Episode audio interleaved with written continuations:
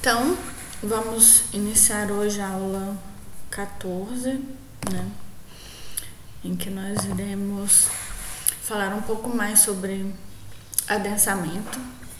Essa é uma das aulas mais legais de todas, mesmo, mesmo, é muito legal. E eu sei que vocês vão falar, ah, você acha todas as aulas legais, mas essa é muito legal mesmo.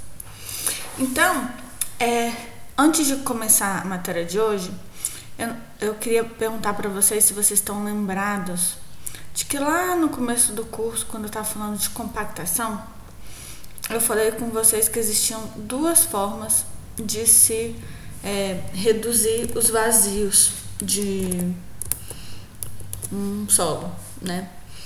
E aí vocês estão lembrados de quais são as duas formas de se reduzir os vazios?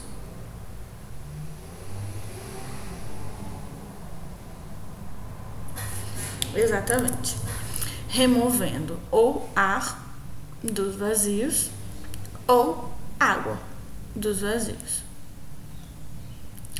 E aí, é, nesses dois casos, né, a redução do volume de ar e a redução do volume de água vai ser igual uma redução do volume de vazios, certo? Também vai ser igual uma redução do volume de vazios. Vamos dizer assim, a variação, né?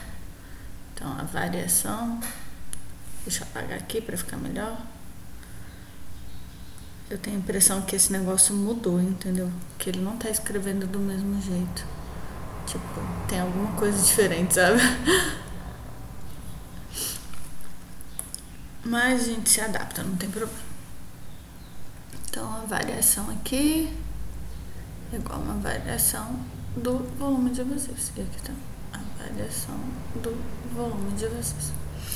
E qual o nome que a gente dá a esse processo? E o nome que a gente dá a esse processo? O processo de reduzir vazios através de água, ou de ar, e o processo de reduzir os vazios através da redução de água.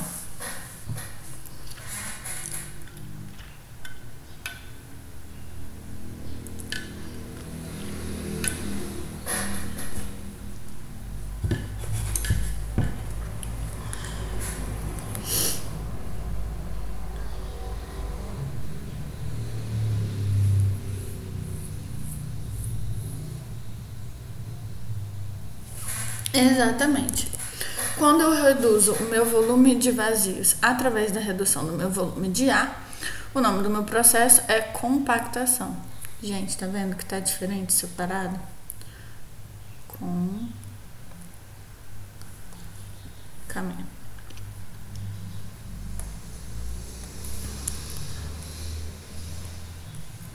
Gente, eu não sei por que tá fazendo isso.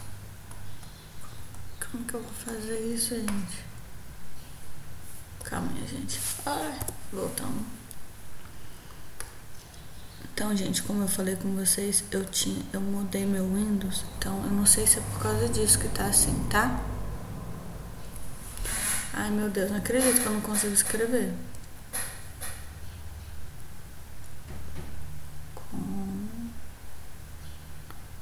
Compactação e aqui adensamento.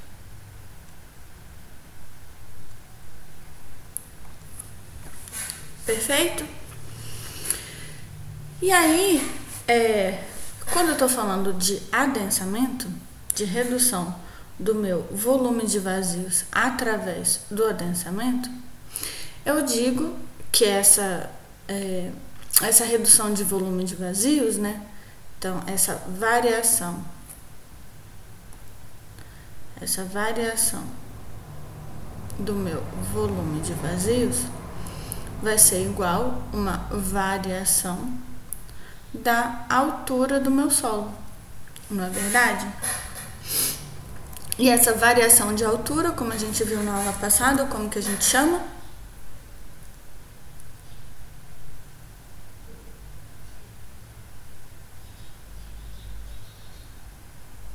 Alô, vocês estão me ouvindo?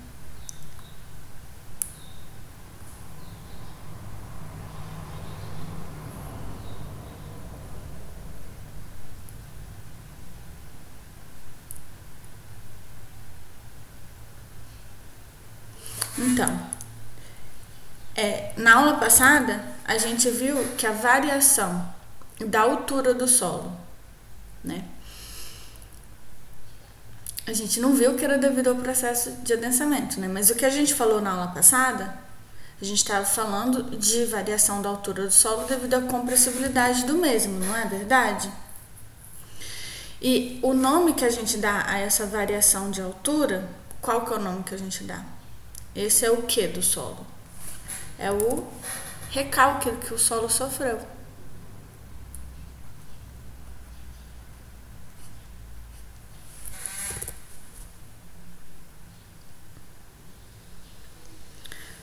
Claro, né, que recalque é uma palavra bem generalizada, né? Então a gente vai utilizar recalque não só, não só para variação de volume, devido ao processo de adensamento. É para, vamos dizer assim, qualquer tipo de variação de volume devido a uma carga que você aplicou, né?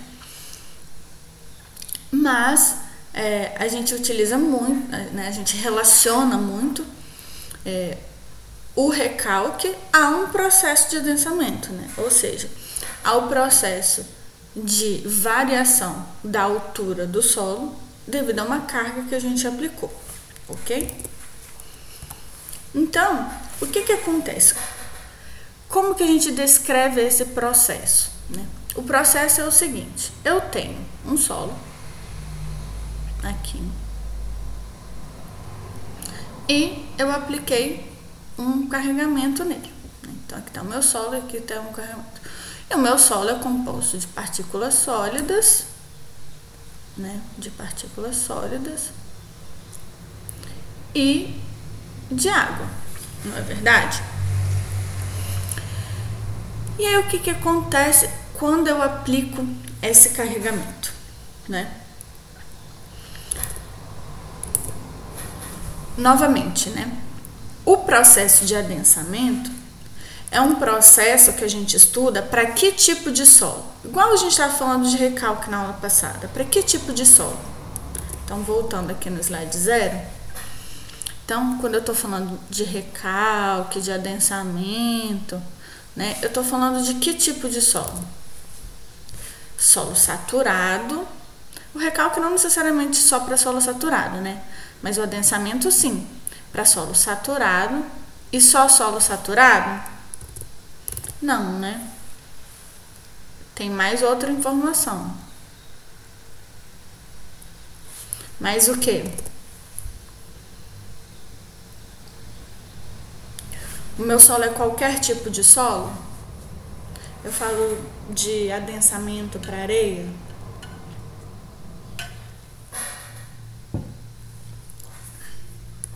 argila, né?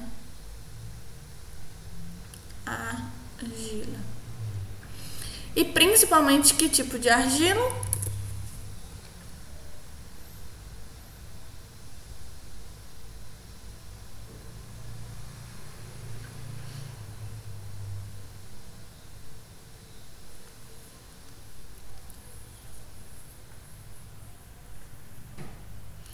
Não, não necessariamente a argila precisa ser expansiva, gente. É qualquer tipo de argila.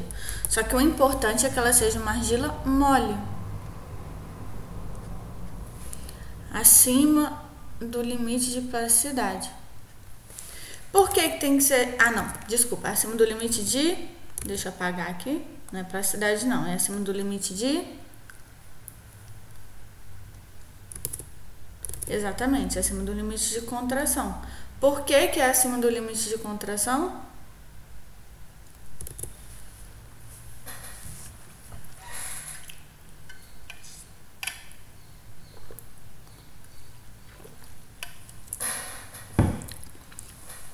Porque para eu ter uma redução do volume do meu solo devido à expulsão de água, eu tenho que ter água o suficiente, né? Para que esse processo aconteça, né? Porque se eu tiver pouca água, né, a água que sair, ela vai sair, vamos dizer assim, por evaporação, essas coisas, né? Ela, é, essa saída de água não vai alterar o volume total do meu solo, porque eu preciso que o volume total do meu solo seja afetado, né? E não só o volume de água, né? Então, é isso que acontece. Então, se esse meu processo está acontecendo para argilas moles? E evidentemente saturadas, isso significa que o meu solo tem uma permeabilidade alta ou baixa? Baixa, né? Tem uma permeabilidade baixa. Ou seja, é um solo que essa saída de água ela vai ser rápida ou lenta?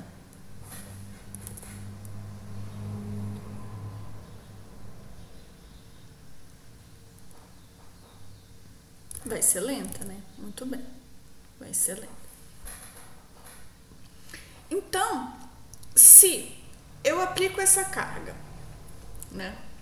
Eu tenho aqui é, o meu solo com água. E a água, ela não consegue sair rapidamente, né? Isso significa o quê? Que quando eu aplico essa carga, imediatamente, né? Imediatamente, quando eu aplico essa carga, não vão ser as partículas sólidas que vão receber essa carga extra que eu estou aplicando. Imediatamente, quem vai receber essa carga extra é a água. Ou seja, num tempo, vamos dizer assim, zero, né, no momento em que eu apliquei a carga, eu vou ter a minha carga total, né? Minha carga total, que vai ser, vamos dizer assim, vamos colocar aqui delta, delta, delta sigma. Vai ser o quê? Vai ser o meu, a minha carga total inicial, mais o meu delta sigma, certo? No caso da minha tensão efetiva, ela vai ser o quê? Ela vai ser a minha carga total menos a minha poropressão, não é verdade? Menos a minha poropressão. E a minha poropressão, ela vai ser o quê? Ela vai ser a minha poropressão inicial, mas esse acréscimo de tensão, tá vendo? Por quê? Porque toda a carga, todo o acréscimo de tensão que eu causei, ele não vai para minha tensão efetiva, porque isso aqui é o que está sendo suportado pelas minhas partículas sólidas, e isso aqui é o que está sendo suportado pela água. Só que se eu tenho esse acréscimo de poropressão, né, toda essa carga vindo para a poropressão, o que, que essa água vai querer fazer? Ela vai querer sair, né? Tipo assim, ela tava ali de boa, com aquela pressão, aí de repente vem, meu Deus, mais pressão, o que, que eu tenho que fazer? Não aguento mais ficar aqui, tipo, é muita pressão para uma água só. Então ela vai, tipo, querer sair. Só que isso é um processo lento. E aí, à medida que eu vou expulsando água, à medida que eu vou expulsando água, eu vou tendo uma transferência, né? Ou seja, parte dessa poropressão, desse excesso de poropressão, vai ser eliminado. E aí, à medida que ele for sendo eliminado, ele vai ser transferido para a tensão efetiva, ou seja, ele vai deixar de ser suportado pela água, que vamos dizer assim é fracote, né? Não tem nada para suportar isso, e vai passar a ser suportado pelo, pela, pela partícula sólida, né? Então você imagina que eu tenho aqui, isso aqui, por exemplo, é, sei lá, é 15 é, quilopascal. Vamos fingir, ok? 15 quilopascal. Ou seja, no instante inicial, eu tenho um acréscimo, vamos colocar aqui só acréscimo, tá? Acréscimo de tensão total de 15 kPa. eu vou ter um acréscimo de tensão efetiva igual a zero e eu vou ter um acréscimo de tensão neutra igual a 15 kPa. E aí, num tempo 2, eu vou ter, por exemplo, aqui, continuo com meu 15 kPa, né? Isso aqui não mudou. Aí vamos supor, num tempo 2, a parte dessa água já foi dissipada, então eu vou ter, sei lá, 15 kPa aqui e 5 kPa aqui. Até que toda a água é eliminada, né? Toda, não toda a água é eliminada, né, gente? Mas toda assim, é, toda a água que estaria suportando esse excesso de poropressão, ele vai continuar tendo água lá dentro, né? Ele vai continuar saturado, não vai secar por causa disso. Mas é, vai ter uma quantidade de água que, tipo, não suportou esse excesso de poropressão e aí vai sair. Vocês conseguiram entender isso? Que é só uma parte da água que vai sair? E aí vai ter um momento em que toda a água, todo excesso de poropressão, então isso aqui é excesso, né? Todo excesso de poropressão vai ser dissipado. Então eu vou ter aqui zero de excesso de poropressão. E aí todo toda a carga extra vai estar sendo suportada pela minha partícula sólida, né? Então eu vou ter aqui 15 kPa. Beleza? Deixa eu ver se eu tenho não. Aí, isso aqui, é, quem que é o nosso pai da mecânica dos solos? Né? O pai da mecânica dos solos é o Terzado. Então ele falou assim: olha, isso aqui me parece bastante com uma situação como se eu tivesse um êmbolo com água. Tipo assim, um, um potinho com, com, com uma mola, né? E aí aqui tem água dentro. Gente, eu não sei por que está acontecendo isso, tá? Vocês me perdoam. Eu nunca imaginei que ia mudar isso lá mudando o Windows, entendeu? Mudando o meu HD. Então aí é que eu tenho um pistãozinho para saída de água. Perfeito? E aqui eu tenho Ai, gente, que merda isso. Ai, eu vou chorar, não acredito que eu vou ficar a aula inteira tentando lutar contra isso aqui.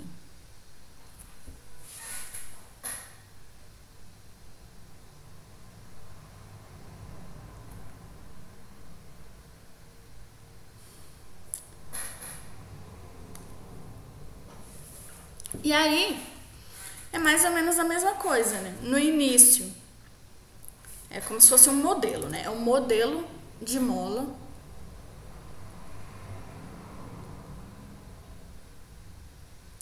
De terzaga.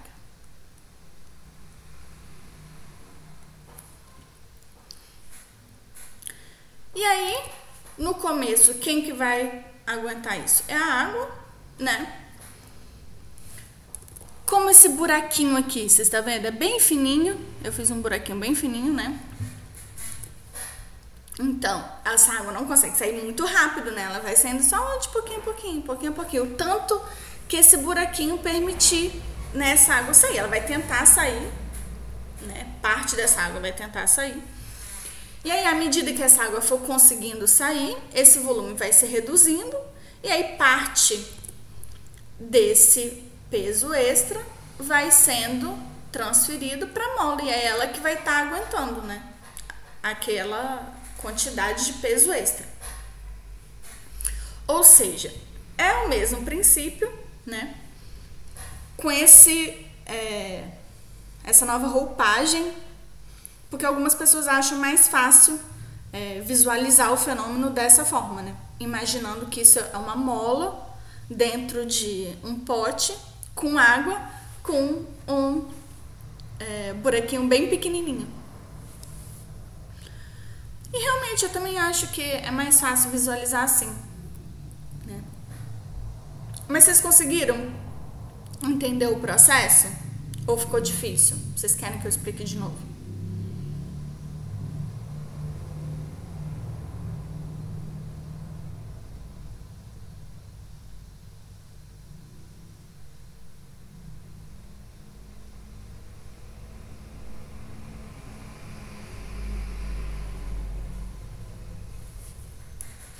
E aí, é, o Terzag ele formulou uma teoriazinha, né? Mas essa teoria do adensamento dele é para adensamento unidimensional. Então, como vocês já estudaram isso, que vocês entregaram um resumo, vocês viram, né, que existem nove hipóteses que o Terzag teve que fazer, nove hipóteses que ele teve que fazer para a gente é, formular essa teoria. Quais são essas, no, essas nove hipóteses?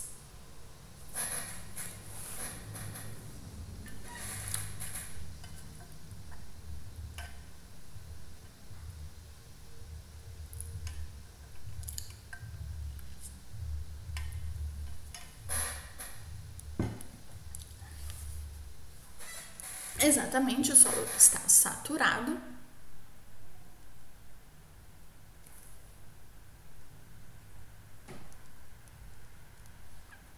Mais o que?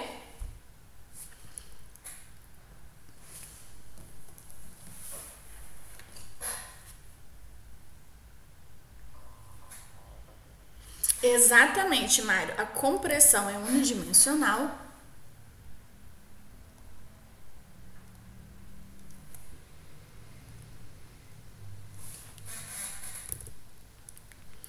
Exatamente, Tainá. O fluxo é unidimensional. Exatamente, Davi. O fluxo é regido pela lei de Darcy. Muito bem. Uh, a Tainá falou solo é homogêneo, muito bem.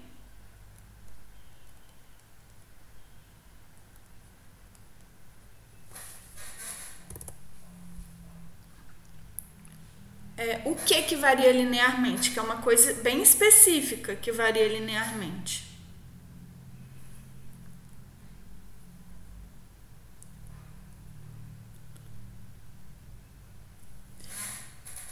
Ah, é mais ou menos, né? É que a relação entre a variação de tensão com a variação do índice de vazios é uma variação linear né?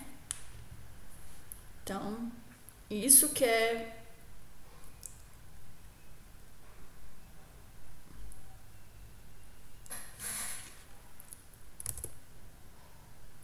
Exatamente, Tainá. As propriedades são constantes, então.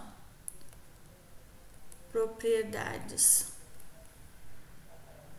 constantes. Ó, gente, eu acho que essa aula vai ficar horrível, porque esse negócio tá muito estranho, essa minha escrita, né? Tipo, parece que tá alongada assim. Ai, que bizarro, mas bom, breve. É, então. Tem mais duas, gente, duas importantíssimas. Ah, sim, o Thiago falou ali em cima. Exato. É tipo isso, tá em itálico, sei lá. É, o Tiago falou: o solo pode ser tratado como um elemento infinitesimal é, que, pode, que vai ser integrado, né? Ou seja, é, a gente pode considerar isso aqui como é, um meio contínuo.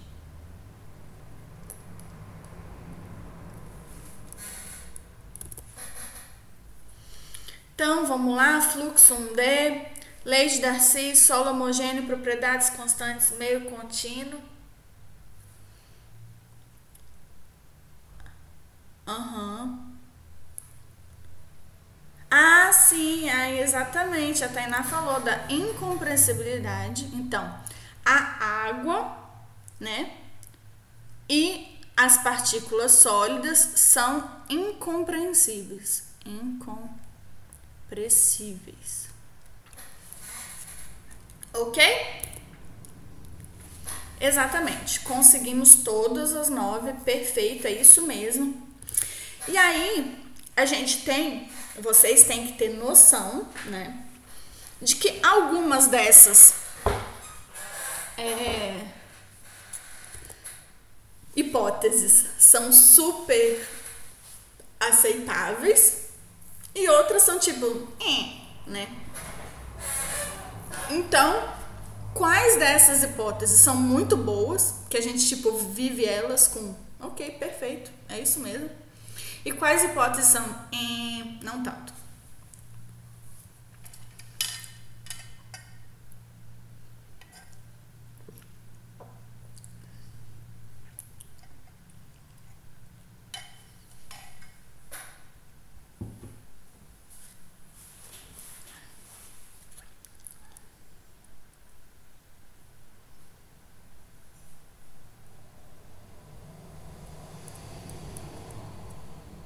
Então vou fazer diferente. Vamos começar com as hipóteses que são muito boas, ok? Que são tipo, nossa, essas, beleza, ótimas hipóteses.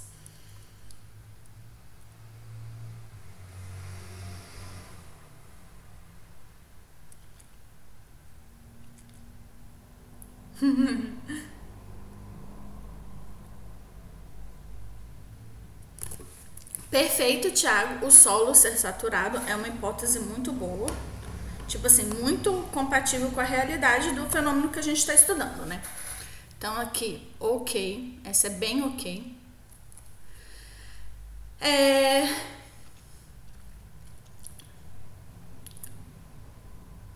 Qual outra que é bem ok?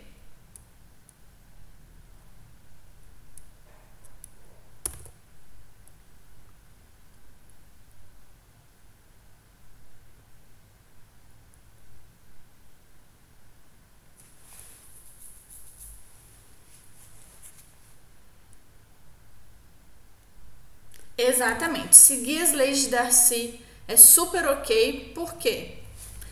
Meu fluxo é lá super mega devagarinho, né? Total linear, tô lá de boa. Então, seguir a lei de Darcy é muito ok. E tem outra que também é tipo super ok.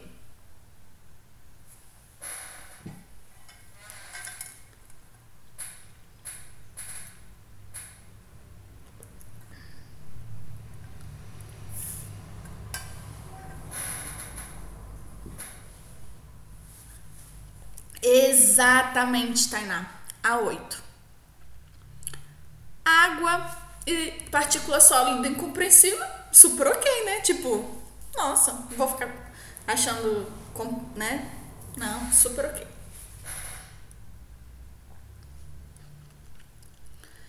E aí, tem outras que são tipo, tá, beleza. Você não é perfeita, meu amor, mas é, é, super aceitável. Você é super aceitável. Por mais que você não seja uma condição perfeita, você é super aceitável. Então vamos, vamos para essas.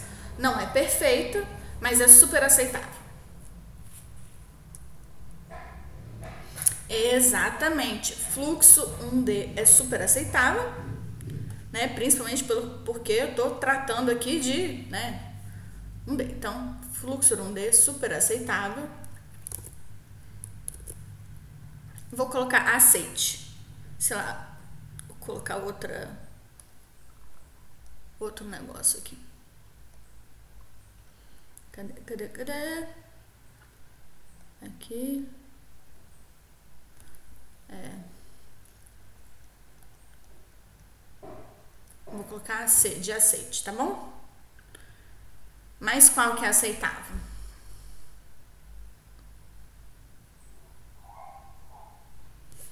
Exatamente, o solo ser considerado meio infinitesimal, né? Ser considerado meio contínuo também, super aceitável. Mas qual?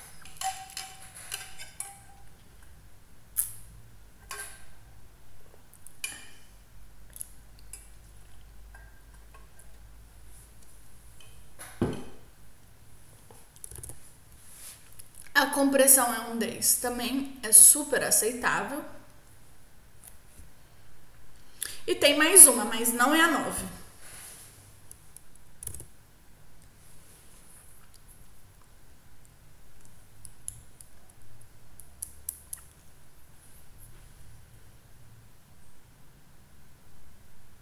Exatamente, é a 5. O solo ser homogêneo. É super aceitável. Por quê? Ah, claro, né, que é, nem sempre o solo vai ser homogêneo, né, mas, vamos dizer assim, são tipos de, é, de suposições que a gente sempre faz, né, tipo, ah, tô estudando é, é, teoria da velocidade, tô... A gente faz essa suposição o tempo inteiro e vive muito bem com ela, né? Tipo, beleza, tá de boa. Então, as que não são muito aceitáveis, então deixa eu pegar aqui. Cadê, cadê, cadê? São essas duas aqui, né? Então, cadê meu negócio? Ah, em troca, volta. Gente, onde que tá meu... Ah, tá aqui, caneta. Verde. Então, vamos lá. Gente, cadê minha caneta? Ah, tá aqui. Deixa eu apagar aqui. Borracha.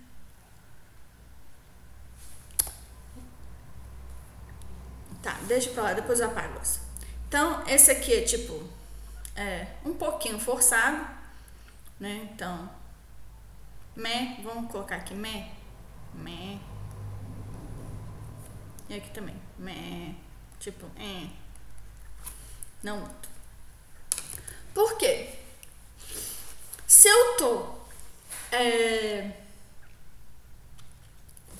diminuindo o tamanho do meu solo, é evidente que eu tô diminuindo o meu índice de vazios do solo, né? E aí, se eu tô diminuindo o meu índice de vazios do solo, eu estou diminuindo minha permeabilidade, estou aumentando minha resistência, sei lá, milhões de coisas estão acontecendo ali que não estão se mantendo exatamente constante. Algumas propriedades sim se mantêm relativamente constante, mas outras não. Então, é uma coisa que você fica assim, é, é, ok? Só que a gente vai ver lá na frente que por mais que as propriedades de uma forma geral não se mantenham constantes, é, elas, vamos dizer assim, uma e a outra, vamos dizer assim, ah, aqui eu tô indo numa direção e aqui eu tô indo noutra, então, tipo, uma meio que compensa a outra, sabe?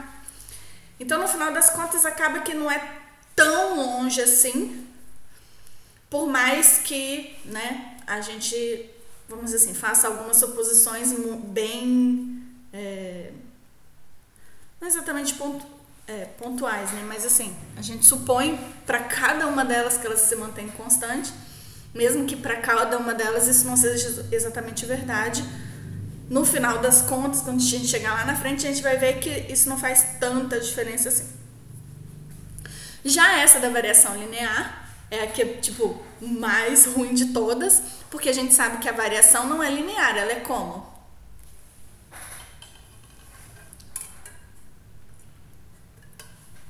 Que a gente viu lá na aula passada de recalque.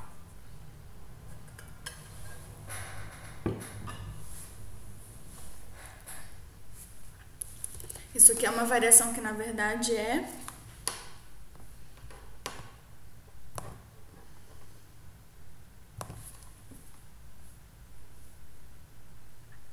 é logarítmica, né?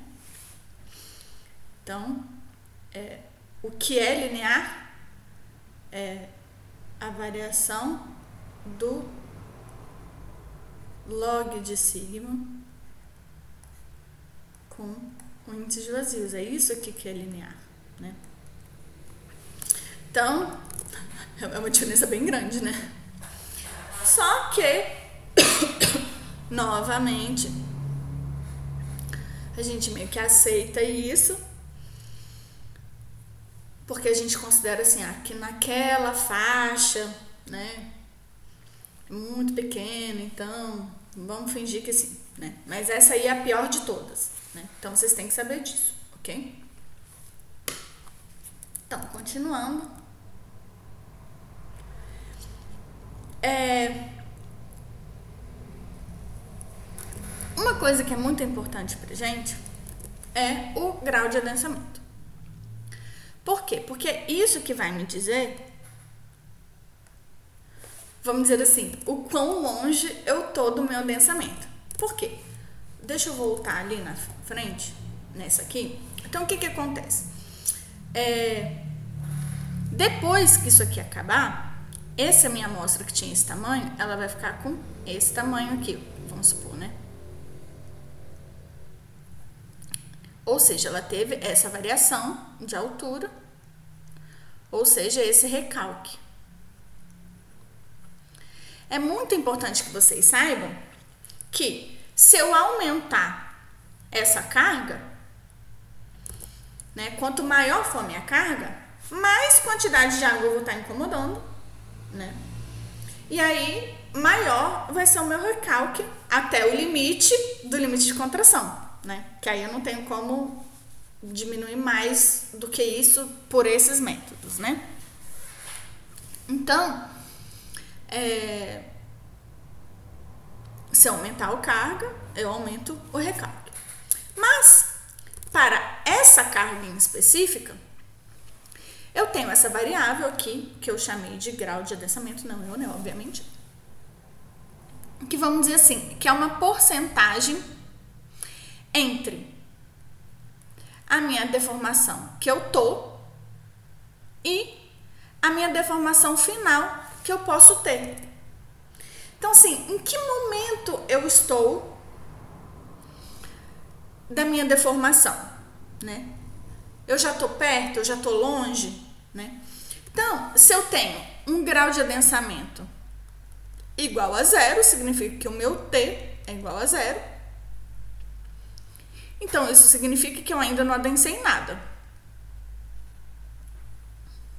Se eu tenho um U igual a 100%, significa que eu já adensei tudo que eu tinha para adensar e que eu estou no meu tempo, vamos dizer assim, infinito, né? Infinito entre aspas, né? Ou seja, já, já cheguei naquele tempo que eu densei tudo que eu tinha que densar. Não vai densar mais nada. Para sair mais água, tem que colocar uma carga maior para incomodar mais água e mais água querer sair. Né? E aí, esse meu grau de densamento, ele vai me dizer isso, né?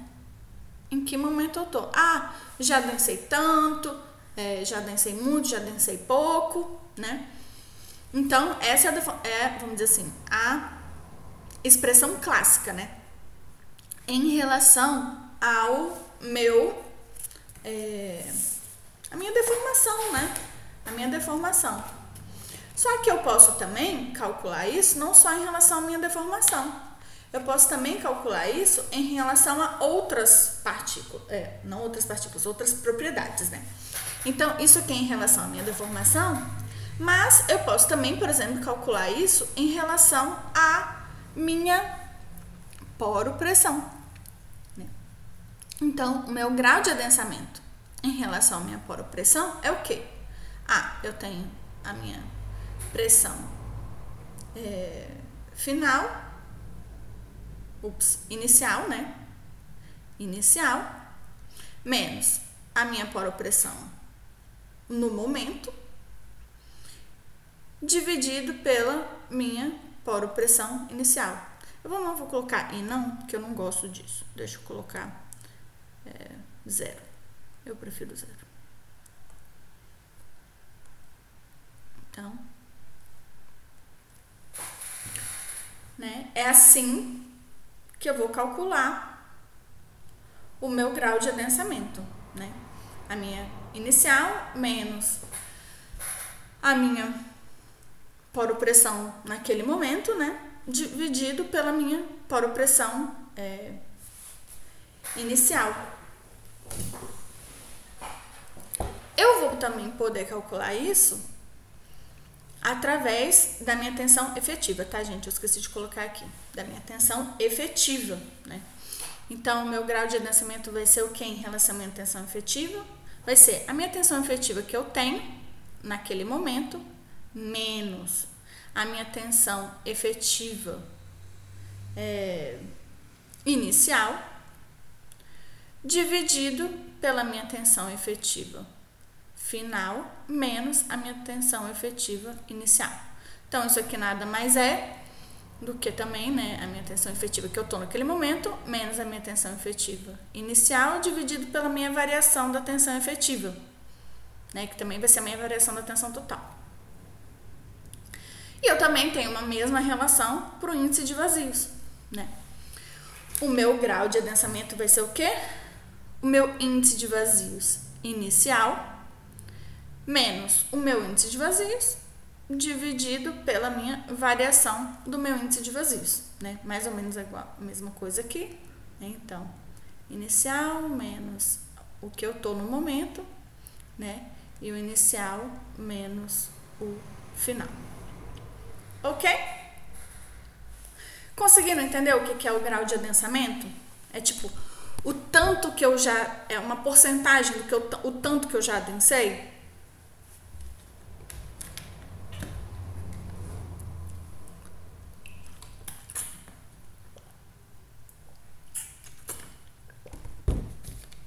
Ok, perfeito. Então, continuando. Ah, isso aqui é o que eu já tinha acabado de falar, né? Aqui eu coloquei 2 e 1 um e tal, mas para ficar igual no livro, mas eu gosto mais de inicial e final, entendeu? Mas aqui é só para vocês saberem, né? Que o grau de densamento. E aí aqui vocês vão ver que tá escrito Z assim, né? Por quê? Porque a gente está vendo justamente isso, né? O tanto que está variando nessa direção que a gente chama de direção Z, né? Que é, vamos dizer assim, a única direção que a gente vai tratar aqui, porque a gente está tratando do densamento unidimensional. A gente não está tratando de um densamento né, de outra forma. O caso do densamento unidimensional é um caso, vamos dizer assim, bem, vamos dizer assim, próximo da realidade, quando eu estou falando de aterro, por exemplo, né? Então, principalmente aterros de grandes dimensões.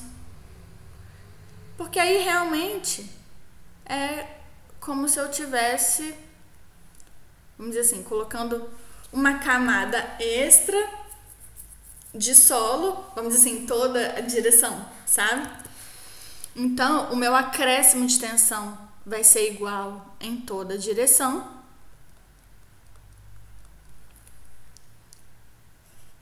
Né? O acréscimo de tensão vai ser igual em toda direção. E realmente o meu fluxo vai acontecer, vamos dizer assim, só numa direção, porque todo mundo aqui está sendo aplicado da mesma forma, né? Então o fluxo vai acontecer também só numa direção, nessa mesma direção. Aqui é importante frisar que para que isso aconteça, né, para que a água possa, vamos dizer assim, escorrer, é importante que eu tenha camadas drenantes, né? Então eu vou ter que ter camadas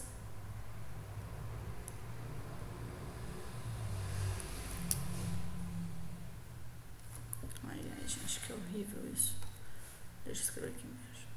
Camadas drenantes.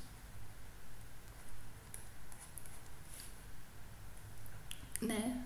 Ou seja, eu vou ter que ter camadas permeáveis para facilitar esse escoamento de água. Então, eu vou poder tipo, ter uma ou duas camadas drenantes. Né? Então, a água Aqui tem um excesso de poropressão e aí ele vai, vamos dizer assim, escoar para baixo e aqui nessa camada drenante ele vai conseguir sair. Né? Deixa eu colocar aqui outra cor para ficar melhor. Então aqui a água vai escoando assim por dentro da camada e vai saindo assim.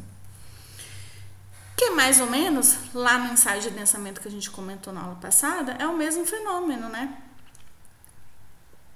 Eu tô aqui com a minha amostra e aqui eu coloco o quê? Uma pedra porosa,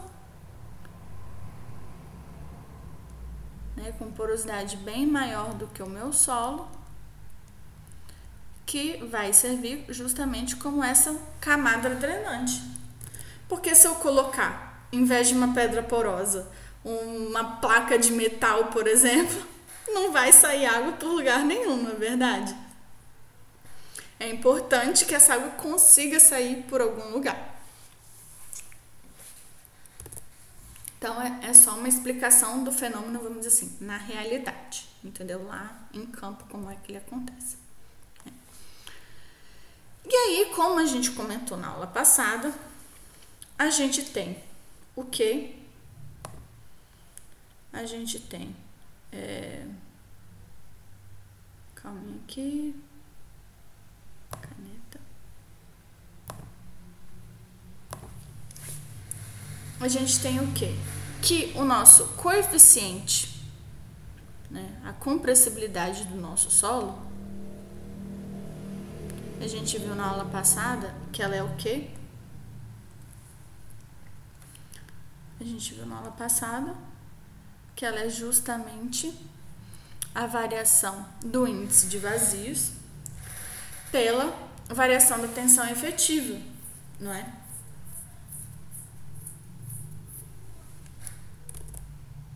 Não é verdade que a gente viu isso na aula passada?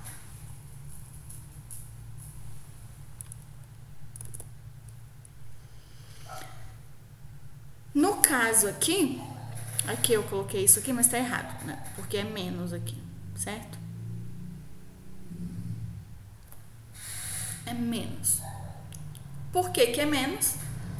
Porque é, eu vou ter uma tensão, um índice de vazios final, né? Vou ter um índice de vazios final menor do que o índice de vazios inicial, né? Então, por isso que ser um valor, vamos dizer assim, positivo, né? É, eu tenho que colocar um menos aqui, não é verdade? Então, vocês prestem bastante atenção que... E aí, eu sei que essa variação aqui é a mesma coisa que essa aqui. Por quê? Porque essa variação acontece no sentido contrário dessa, não é verdade? À medida que eu vou aumentando a minha tensão efetiva, eu vou diminuindo a variação da minha tensão neutra, né? Então, uma caminha no sentido oposto da outra, né?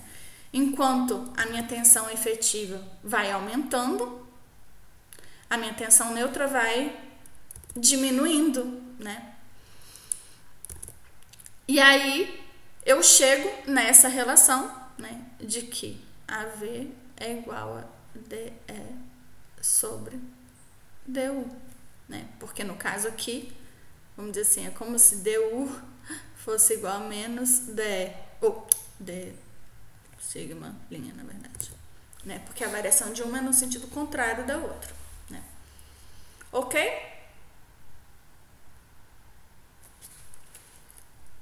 Então, isso aqui é algo muito importante, né? Então, a partir disso, né, de todas essas hipóteses que o Terzag formulou, ele disse assim: olha, é, vou formular uma teoria aqui que eu vou chamar né, de teoria uni, do adensamento unidimensional e vou tentar fazer uma formulação aqui para chegar numa equação. E aí aqui vai ser a dedução da equação diferencial do adensamento unidimensional, que vai ser de certa forma muito parecida com aquela que a gente fez lá do fluxo. Lembra? Do fluxo. Só que a nossa vantagem aqui é que é unidimensional, né? Então isso facilita a nossa vida. Beleza? Então, é, o que que acontece aqui? Eu tenho uma carga que está sendo aplicada aqui, não é verdade? Tenho uma carga que está sendo aplicada, um, um delta sigma, né, que está sendo aplicada.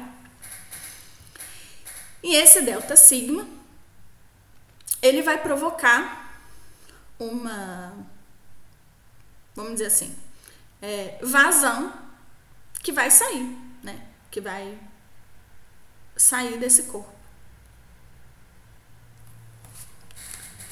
Ou seja, o que, que eu tenho aqui? Eu tenho lá, lembra que. Ai, Gente, vai ser difícil essa parte aqui com esse negócio aqui. Eu vou ter uma variação de vazão. Uma variação da minha vazão. Que vai ser o quê? A vazão que sai menos a vazão que que entra no meu corpo. Não é verdade? E a gente viu lá que vazão é o quê? Vazão, pela lei de Darcy, é K I A. Não é verdade? Certo?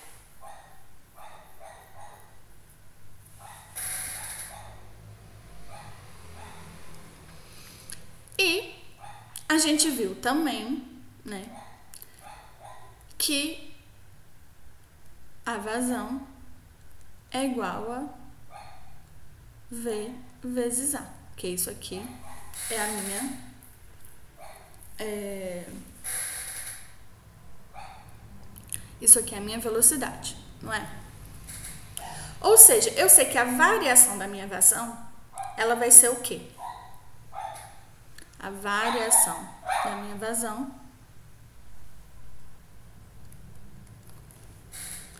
vai ser a variação da minha velocidade vezes a área.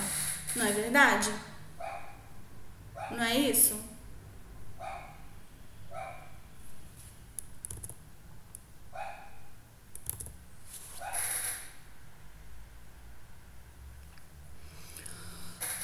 Ou seja, eu sei o que também? Eu sei que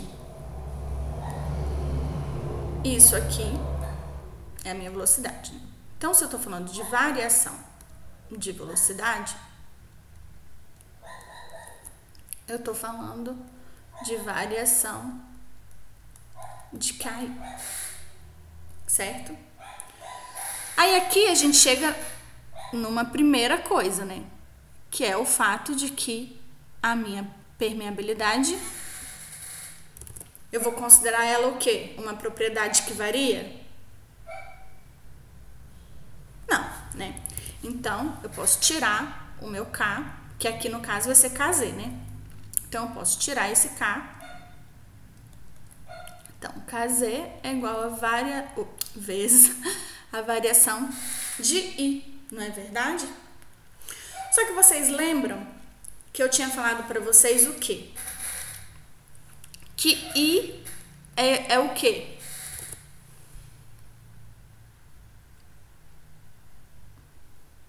Exatamente.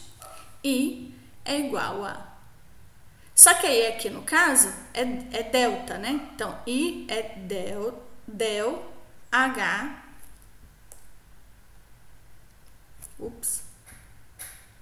H sobre DL que no caso aqui, DL é qual dimensão? É DZ, exatamente. Então, isso aqui é igual ao meu I, não é verdade? Por quê? Porque eu estou tratando do meu elemento o quê? Uni, é, infinitesimal lá. Lembra que o Tiago falou mil vezes, né? A gente está tratando como um elemento infinitesimal que pode ser integrável, contínuo e tal.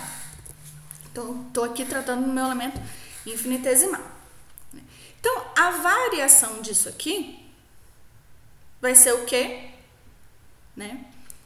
Vai ser, vamos dizer assim, o meu delta V vai ser o quê? Vai ser o meu KZ vezes isso aqui duas vezes, não é verdade? Vou estar tá derivando isso duas vezes. Perfeito? E o meu A aqui é o quê?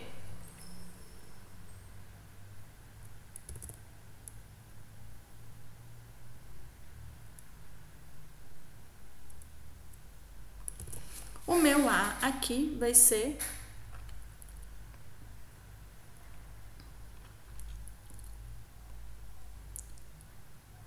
dx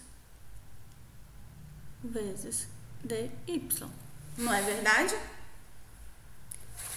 Vocês estão lembrados disso? O meu dA é o meu dx vezes o meu dy, não é verdade?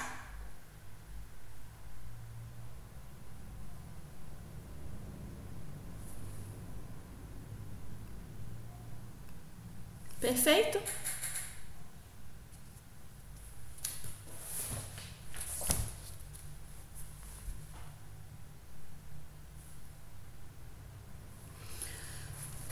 Só que o que, que acontece aqui?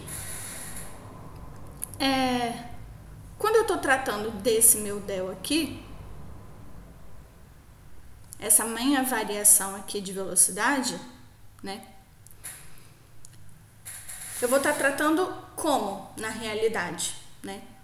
Eu vou estar tá tratando isso aqui de que forma? Eu vou estar tá escrevendo isso de uma outra forma. Lembra que eu falei com vocês? Por quê? Eu vou estar escrevendo isso aqui de uma outra forma porque eu vou estar. Tá, é,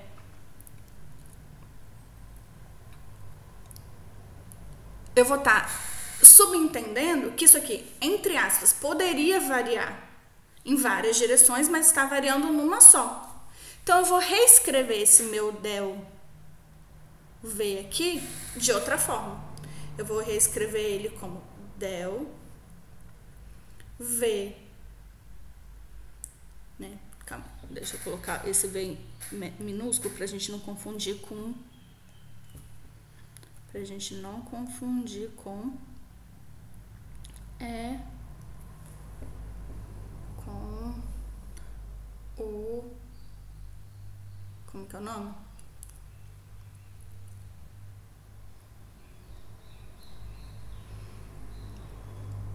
Com o volume depois. Então, aqui, del V sobre ΔZ vezes DZ. Não é verdade? Então, justamente por causa disso, né? justamente por causa disso, que aqui, na verdade, o que eu calculei aqui, desculpa, gente, o que eu calculei aqui com vocês, não foi simplesmente o meu del V, né? Aqui foi justamente o meu Calminha, rapidinho. Ai, gente, calma, desculpa. Ah, não, ufa, que susto. Pensei que tinha acabado com tudo.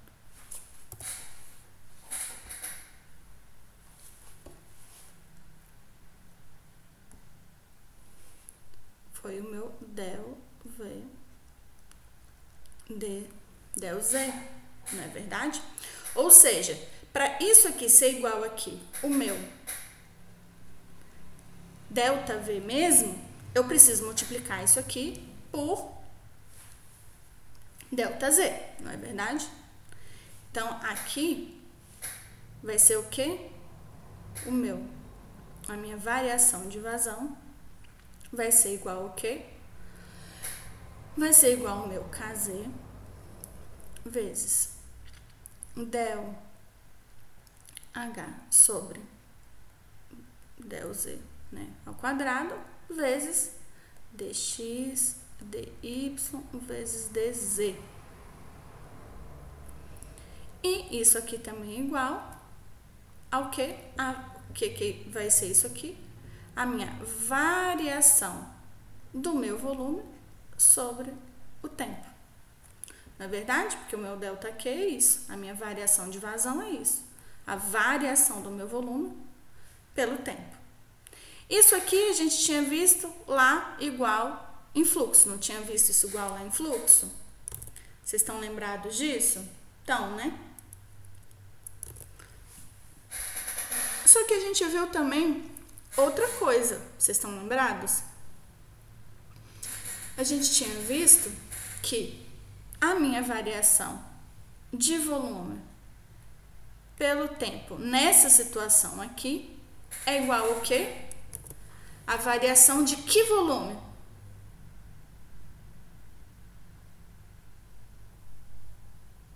Exatamente. É a variação do meu volume de vazios no tempo, não é verdade? E a minha variação de volume de vazios pelo tempo ela é igual ao quê? Vocês estão lembrados?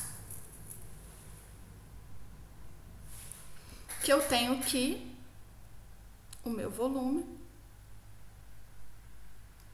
Então, o meu volume de sólido varia? Não varia, né? O que varia é o meu volume de vazios apenas, né? Então, eu vou reescrever isso aqui, né? Em relação às propriedades do meu solo, não é? Então, eu sei que o meu volume de vazio... Então, vamos lá. Voltando, deixa eu apagar aqui.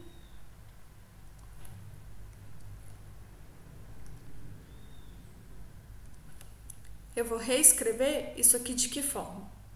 Eu vou reescrever isso aqui da forma de que o meu índice de vazios, o meu índice de vazios é igual ao meu volume de vazios sobre o meu volume de sólido, não é verdade? Né? Ou seja, o meu volume de vazios é igual a E vezes o meu volume de sólidos, certo?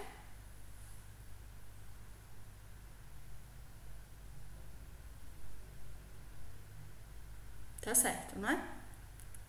E aí aqui eu tenho que fazer mais o quê?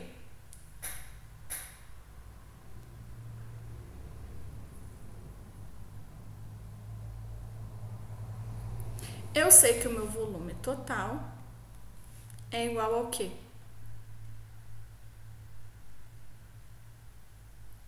Eu sei que o meu volume total é igual ao meu volume de vazios mais o meu volume de sólidos. Então, eu vou substituir isso aqui, aqui, então, o volume total vai ser igual ao volume de sólidos mais E vezes o volume de sólidos. Então, o meu volume total é igual a 1 mais E vezes o meu volume de sólidos, ok? Perfeito?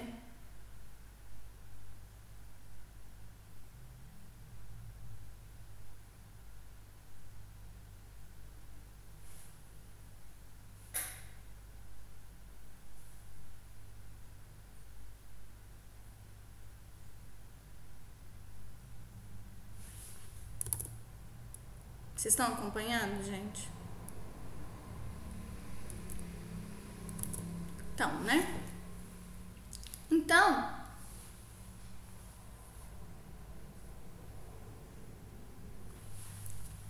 eu também vou poder reescrever, né?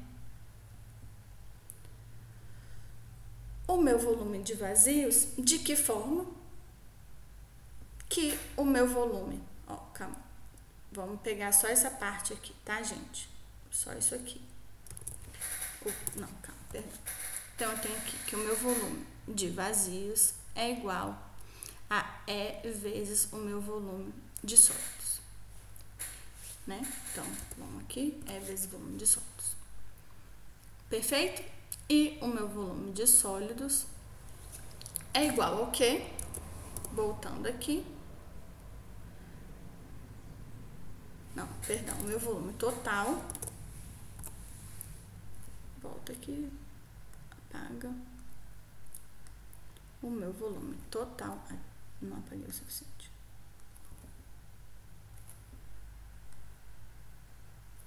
Volume total é igual ao que?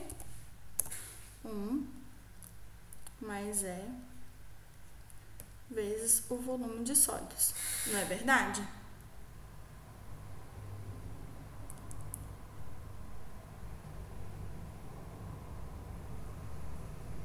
Eu também tenho que o meu volume total é igual a quanto? Quanto que é o meu volume total? Aqui nesse caso em particular, né? O meu volume total vai ser igual a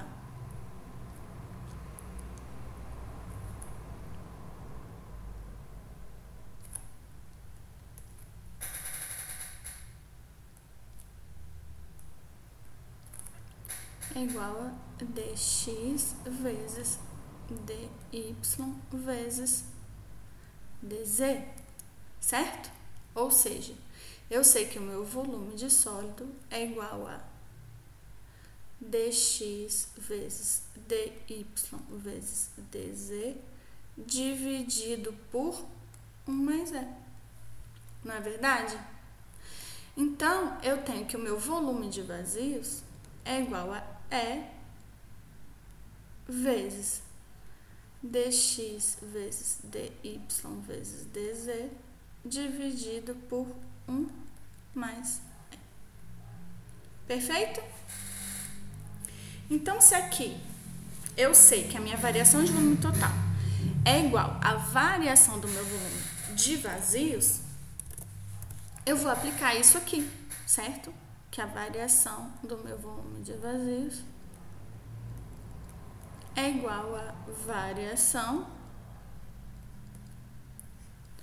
em o que é 1 mais E vezes dx dy vezes dz. Perfeito?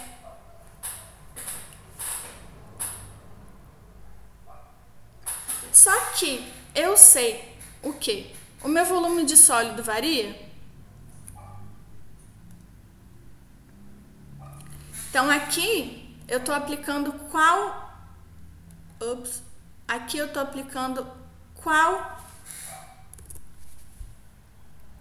Qual hipótese? Se eu estou falando que o meu volume de sólido não varia.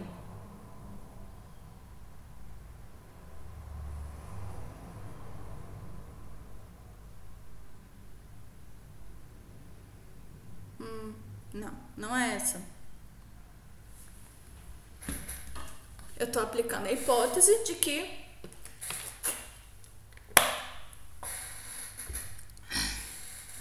as minhas partículas sólidas são incompressíveis. Então, eu posso transformar isso aqui no quê?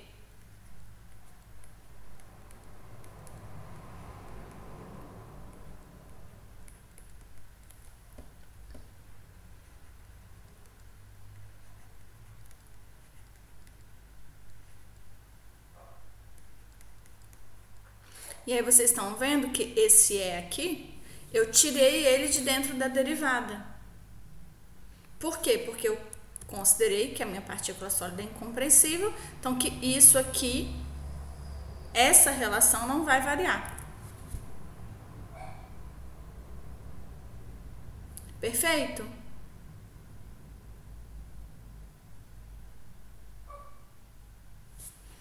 Então, vamos ver aqui quais são as hipóteses. Vamos ver onde que a gente aplicou cada uma delas, ok? É... Então, A1, o solo é saturado. Eu apliquei ele aqui, né? Olha, aqui eu apliquei que o meu solo é saturado. Então, o meu 1 eu apliquei aqui. Como o meu solo é saturado, toda variação do meu volume do meu solo vai ser devido à expulsão, né? É, eu apliquei nesse mesmo aqui, eu também apliquei o quê? Que a partícula é incompressível, né? Aqui eu também apliquei isso. Então, cadê? 8. Incompressível. Ups, perdão. Então, aqui eu apliquei tanto 1 quanto 8, tá vendo? Aqui eu apliquei Darcy. Darcy no nosso caso é qual? É 4. Aqui eu apliquei 4, tá vendo? É... O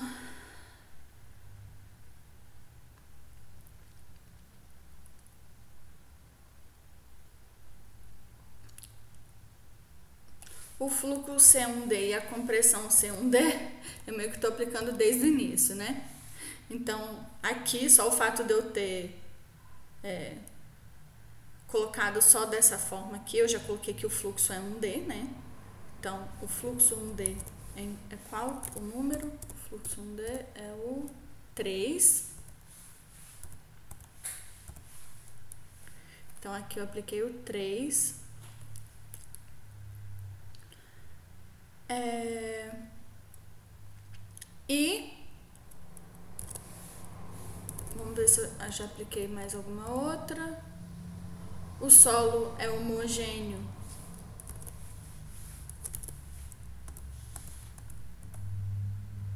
A partir do momento que eu estou tratando essas propriedades, né? Assim, então, também estou tratando como solo como homogêneo, então, então aqui eu já também estou tratando solo como homogêneo, 5.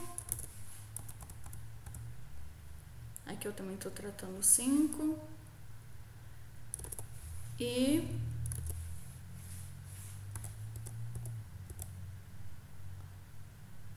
propriedades do solo são constantes, o meio contínuo é, foi o que eu apliquei aqui, não é? Lembra? Nisso aqui, a gente está tratando o solo como infinitesimal, né? E que pode ser integrável.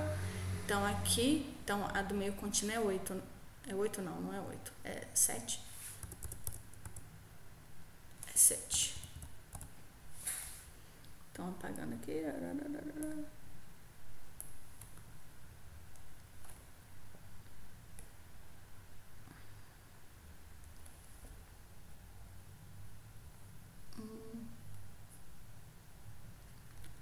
Sete. Aqui também, né? Sete. Tudo isso aqui. E hum, incompressível sim. Então, as propriedades serem constantes. É, não apliquei ainda para todas, né? Mas aqui também, né? Então, as propriedades serem constantes, eu também estou aplicando aqui, né? Que elas não variam com o tempo. Então, por enquanto, são só essas. Então, dando continuidade, ok? E aí, o que que acontece? Eu vou igualar essa equação aqui. Então, deixa eu pegar aqui outra cor. Então, deixa eu pegar aqui outra cor. Deixa eu pegar roxinho aqui. Então, eu vou igualar essa equação aqui. Cadê? Onde que eu tô, gente?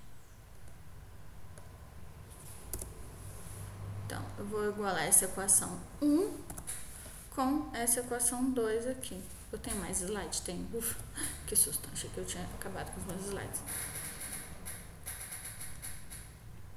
Então, o que eu vou ter? Eu vou ter que KZ vezes h ao quadrado sobre z é igual a. Então aqui, olha gente, uma coisa importante é que eu tenho isso aqui nos dois, eu acho, né? Então já vou eliminar isso aqui, tá? Só para ficar mais limpinho, tá bom? Vocês estão vendo? Tem dx e dz nos dois aqui, dx e dz, tá? Então vou colocar sem o dx e dz ali então, vou colocar aqui 1 sobre 1 mais E vezes del E del T. Perfeito? Só que o que que acontece? A gente sabe que H é o quê? O que que é H? É a minha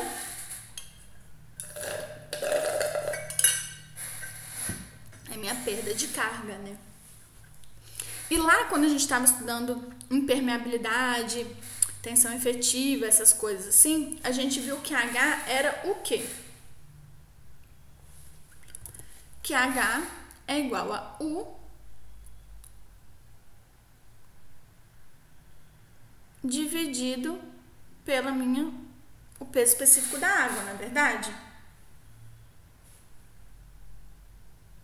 Ou seja, eu posso transformar del H sobre del Z em 1 sobre o peso específico da água vezes del U ao quadrado sobre del U. del ao quadrado, né? Aqui. Bom, vocês sabem que não é quadrado, né? Mas não importa.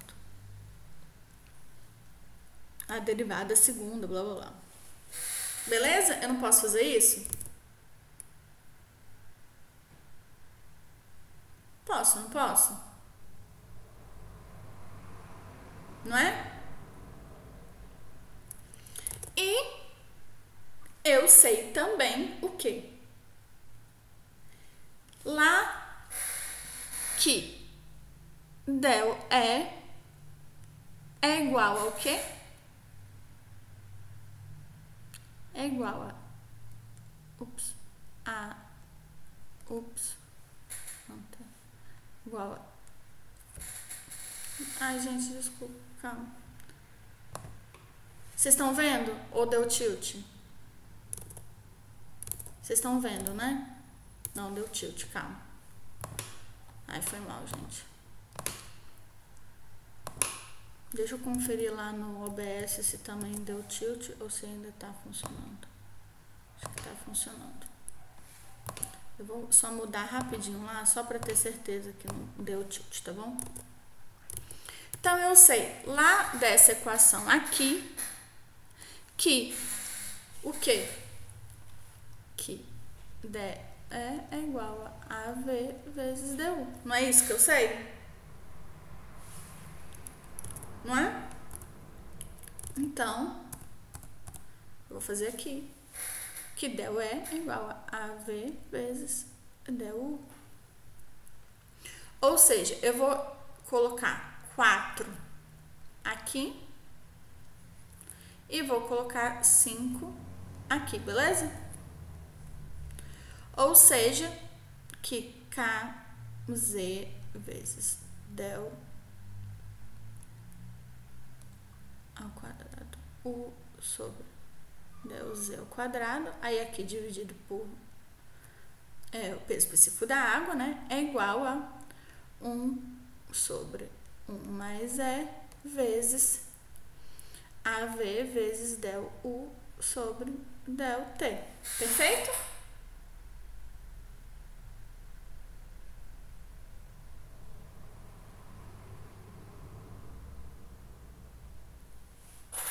Então, o que eu vou ter aqui é o quê? Eu vou colocar todas as minhas constantes, né? Todos os meus parâmetros do solo do lado de lá, tá bom? Então, vou colocar o quê?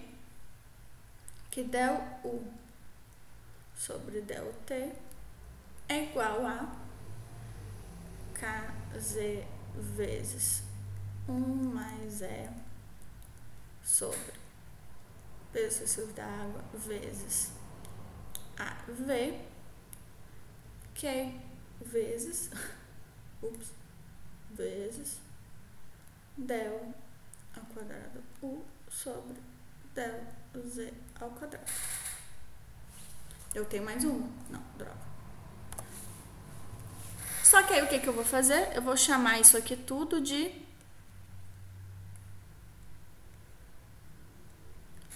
CV. E aí eu vou ter isso aqui, tá vendo? Eu vou ter isso aqui.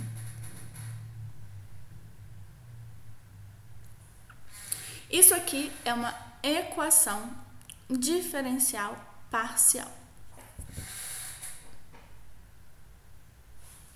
Perfeito? Como a gente chegou até aqui?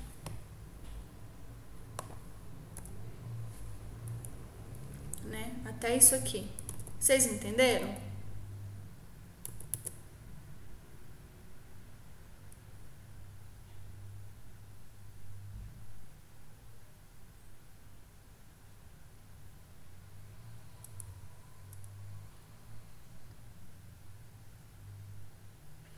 Eu sei que é longo, tem no livro também bem explicadinho. É um pouquinho diferente da forma com que eu explico, mas é igual, assim, é, é, é, diferente no sentido de que, vamos dizer assim, as etapinhas talvez sejam um pouco diferentes, entendeu?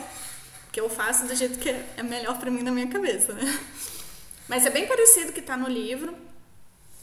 Então vocês não vão ter dificuldades, né? E aí, o que que acontece? é, o fato de que tudo isso aqui tá para fora, né, da integral, é da, da derivada, é aquela propriedade, né, que todas as propriedades são é, que eu acho que é a 6, né? Então essa aqui é a nossa 6. E aqui é a nossa 9, né? É a nossa nona hipótese. Então vocês viram que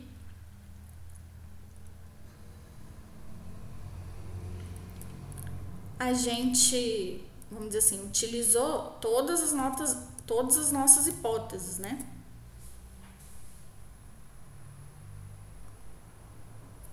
Ai, Bruna, então, eu, eu tô fazendo vídeo, sim. Espero que não tenha dado nenhum problema. Então, eu tô fazendo vídeo sim, tá bom? Pra colocar no YouTube, não se preocupe.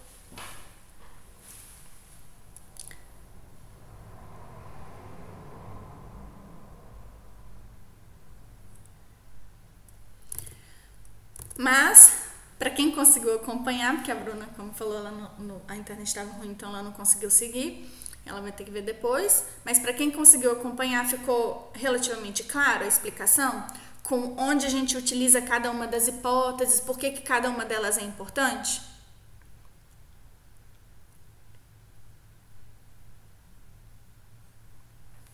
Perfeito.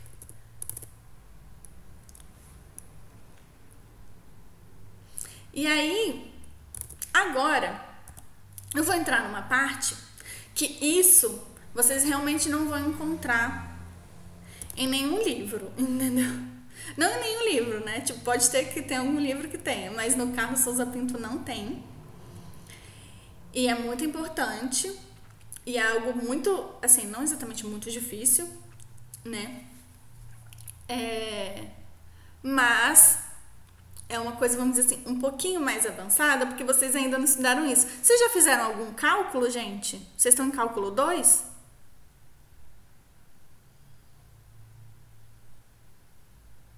Ah, o, Henry, o Thiago já está no cálculo 3.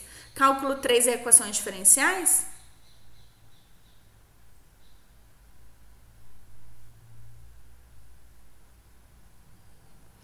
Beleza. Só que o que, que acontece? Quando a gente estuda equações diferenciais na universidade, sendo engenheiros, né? Eu acredito que nenhuma engenharia, mas eu posso estar enganada. Eu acho que nenhuma engenharia estuda isso que eu vou mostrar para vocês aqui agora. Pelo menos não em cálculo, entendeu? Quando vocês estudam cálculo, vocês estudam as EDOs.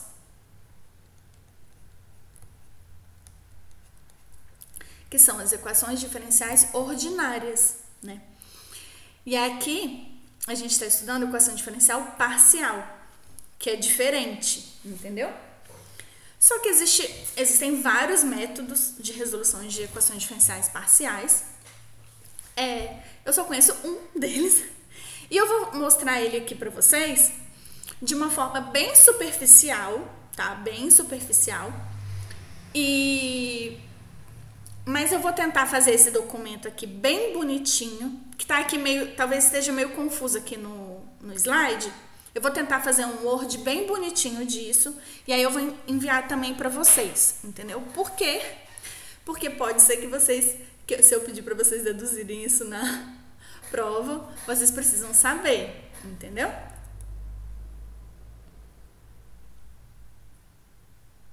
Faz isso não pra mim.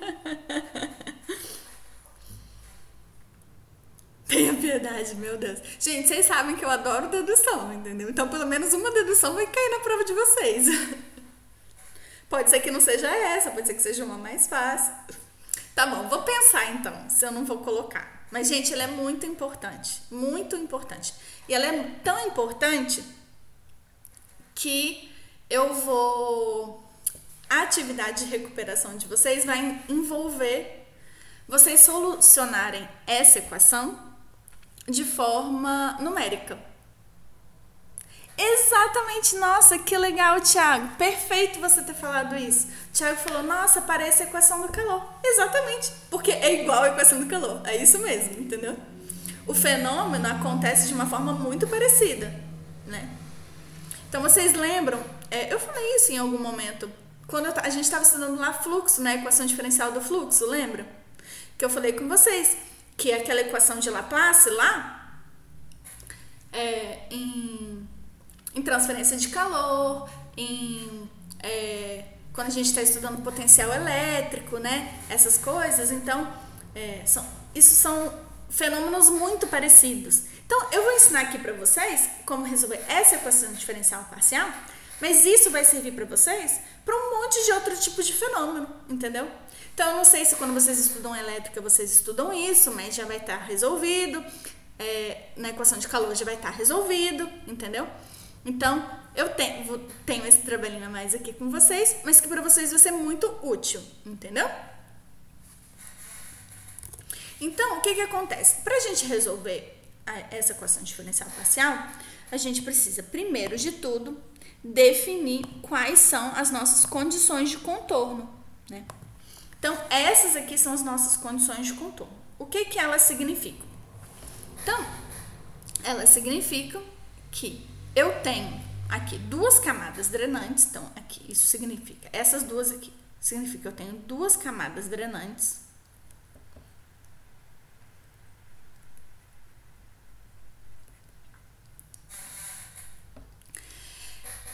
né?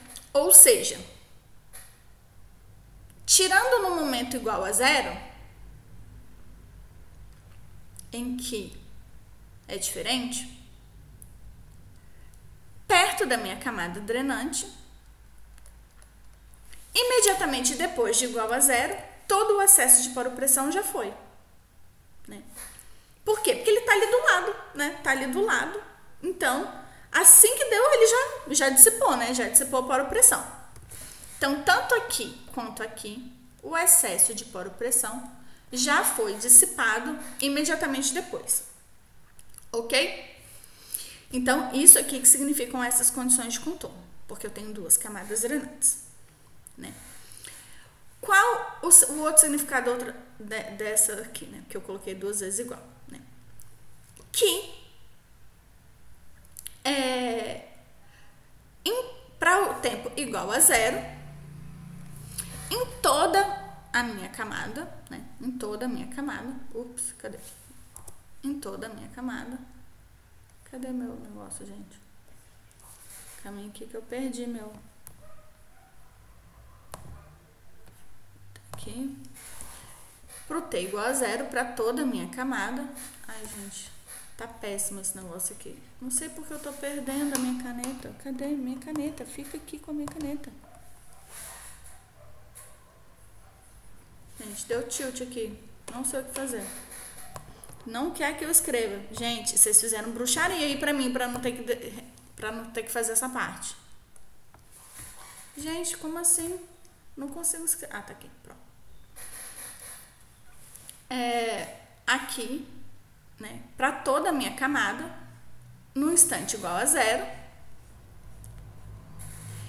o meu acréscimo de, de tensão, ele é todo refletido em acréscimo de tensão neutra, não é verdade? Isso aqui para o tempo igual a zero. E no tempo igual ao infinito, todo o meu acréscimo de tensão foi dissipado. Rósula macumbeira. Nossa, você é bruxa. Não tá querendo que a professora. A Rosa tá aqui, gente. A gente tá falando disso, eu nem sei se ela tá aqui. A Rosa nem tá aqui, tá vendo, Mário? Quem que é a bruxa então? É a Bruna, eu acho que é a bruxa da, da turma. Mas eu não ligo não, porque eu também sou meio bruxa, entendeu? Então, as bruxas se entendem.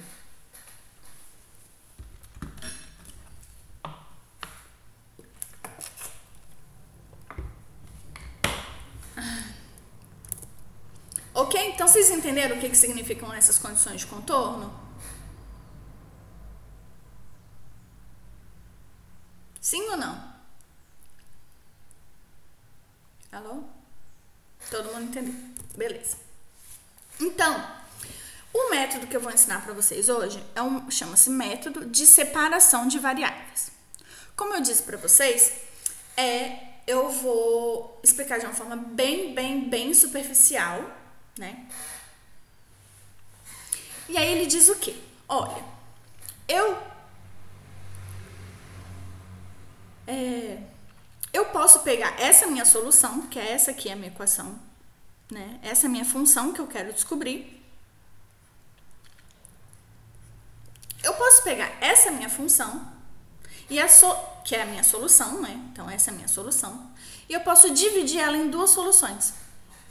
Então eu vou dividir em uma solução só no espaço e uma solução só no tempo. E a minha é, solução ela pode ser escrita como a multiplicação dessas duas soluções. Ok?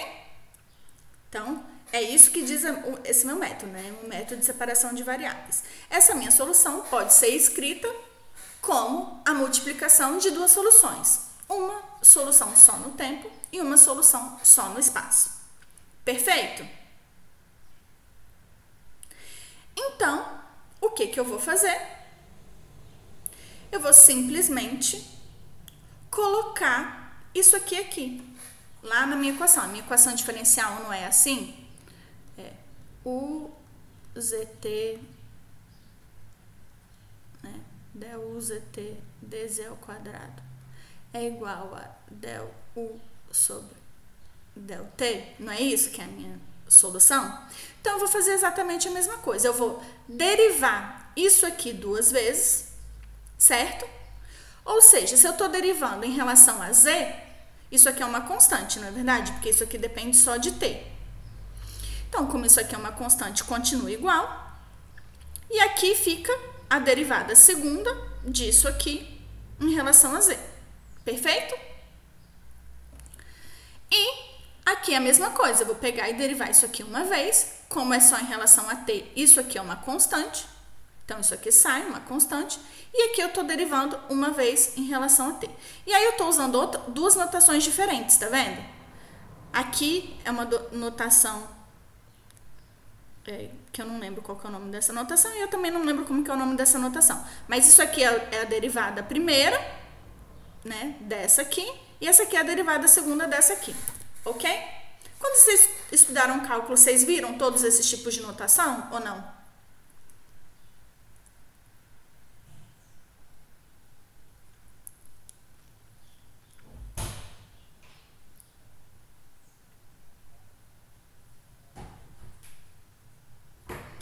Tá, mas não tem problema, entendeu? Vocês acreditam na tia Gisele? É, quem tiver interessado em fazer rochas vai ver essas notações de novo, porque em rochas a gente utiliza muito é, esse tipo de notação aqui. Né? Porque são vários tipos de notação, é só para vocês não confundirem que eu coloquei essas aqui diferentes, tá bom? Mas vocês conseguiram entender? Aqui é derivada segunda, né? Só disso, porque isso aqui é uma constante, então isso aqui vem como uma constante e assim sucessivamente, ok? E aqui, para esse caso, esse aqui é uma constante e aqui só fica a derivada primeira disso aqui em relação ao tempo. Tá? Então, é, e aí o que, que a gente faz? A gente separa tudo que é um de lado e tudo que é t de outro lado, né? Vamos dizer assim, tudo que é a solução 1 de um lado e tudo que é a solução 2 de outro lado. Ok? E aí, é, vamos dizer assim, aqui tem tipo uma mágica, né? Mas que faz parte do, do método, né? Não vou me aprofundar nele, como eu disse para vocês. Mas o que, que o método disse? O método disse, olha, isso aqui é igual a menos uma constante w ao quadrado. Ponto. Ok? A gente não vai se aprofundar nisso, né? Mas só para vocês saberem, né? Que isso faz parte, isso aqui faz parte do método, ok? Isso vem do método que a gente está explicando, o método de separação de variáveis, tá? Ou seja, eu transformei essa minha equação diferencial parcial, né? Essa equação diferencial parcial, em duas equações diferenciais ordinárias. Não é verdade? Eu transformei essa equação diferencial parcial em duas equações diferenciais ordinárias. Então, eu vou resolver cada uma delas separadamente, né? Ou seja, eu vou ter minha equação 1 dessa forma, né? CV, a derivada segunda de Z, mais, porque isso aqui, aí multiplica isso por aqui e vem para cá, né? Mais W ao quadrado, U é igual a zero, né? Então, tem aqui uma equação diferencial ordinária. E essa outra aqui, né? T vezes esse vezes esse, então vem para cá positivo, né? E eu tenho essas duas equações diferenciais ordinárias parciais. Ou equações diferenciais ordinárias, ok? E aí eu vou resolver essas duas por Laplace, que é um método de resolução de equações diferenciais parciais. Que aí, como eu disse para vocês, eu não vou me alongar aqui, né? Mas aí eu tenho as duas soluções. Então a solução da minha primeira equação diferencial ordinária é essa. E a minha solução da minha segunda equação diferencial ordinária é essa, ok? Em que A, W e B e D são constantes que eu não sei o valor delas. E para eu descobrir o valor delas, eu tenho que aplicar o quê? O que, que eu tenho que aplicar, Thiago? O Imário que já fizeram Exatamente, eu tenho que aplicar as minhas condições de contorno. Condições de contorno. Ok? Então, continuando, eu vou pegar, né, para minha primeira equação, para u igual a zero, né? Então, se eu tenho o z igual a zero, o que que eu tenho? Para z igual a zero, seno igual a quanto?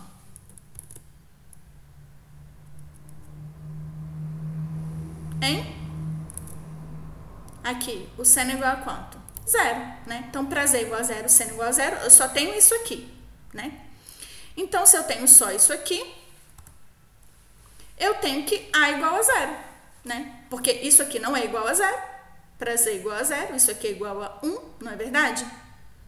Mas se meu u é igual a zero, aqui para u igual a zero,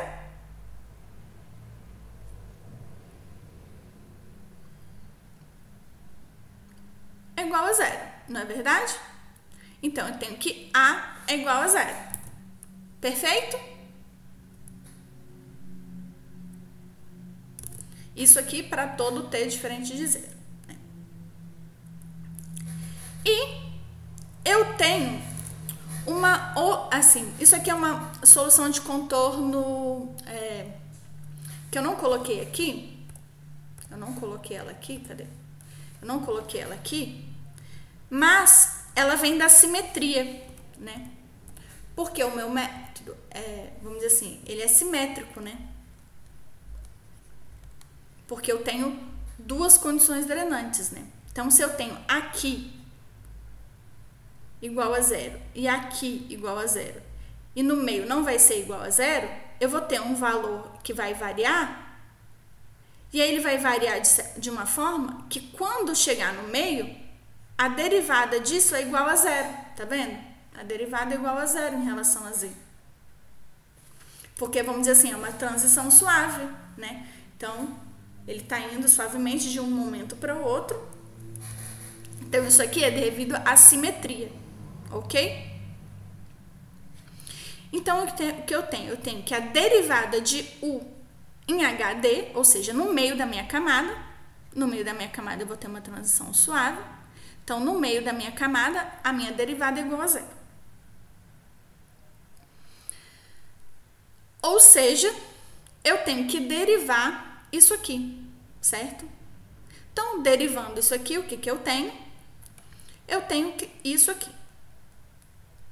Eu tenho que U' para HD é igual a B cosseno de W sobre CV HD, que é igual a zero. Né? Ou seja, eu tenho um montão de soluções.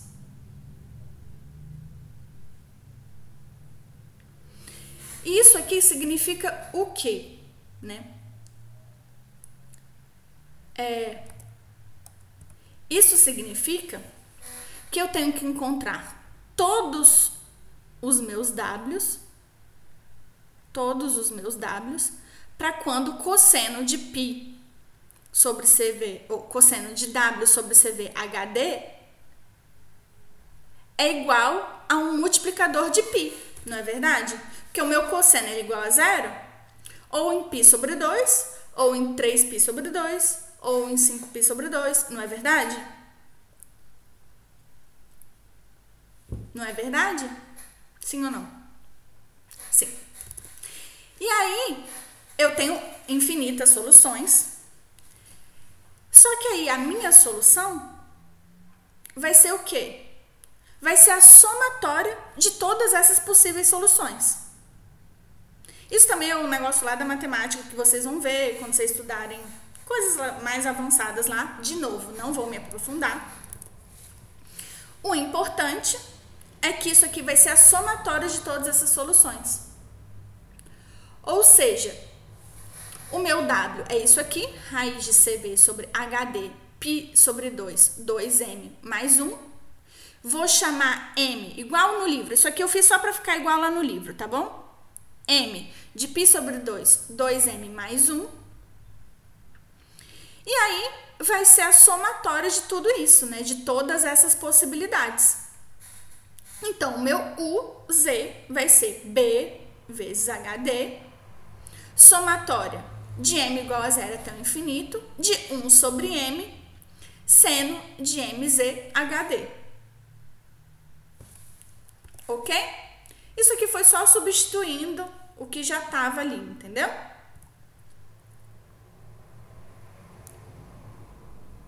Tá bom? Isso aqui é prazer. De novo, né? Coloquei aqui, vamos dizer assim, de forma bem genérica, mas aí depois vocês fazem o passo a passo em casa, tá bom? Aí aqui, isso aqui foi para U, certo? Aí agora vamos calcular para T. Mas aqui vocês não podem esquecer que a gente achou W, a gente achou A, mas a gente ainda não achou B, tá vendo? A gente não achou B ainda, que ainda tá em função de B, tá bom? A gente vai achar lá na frente. E aí agora a gente vai achar D para T. Em que T, para T igual a zero,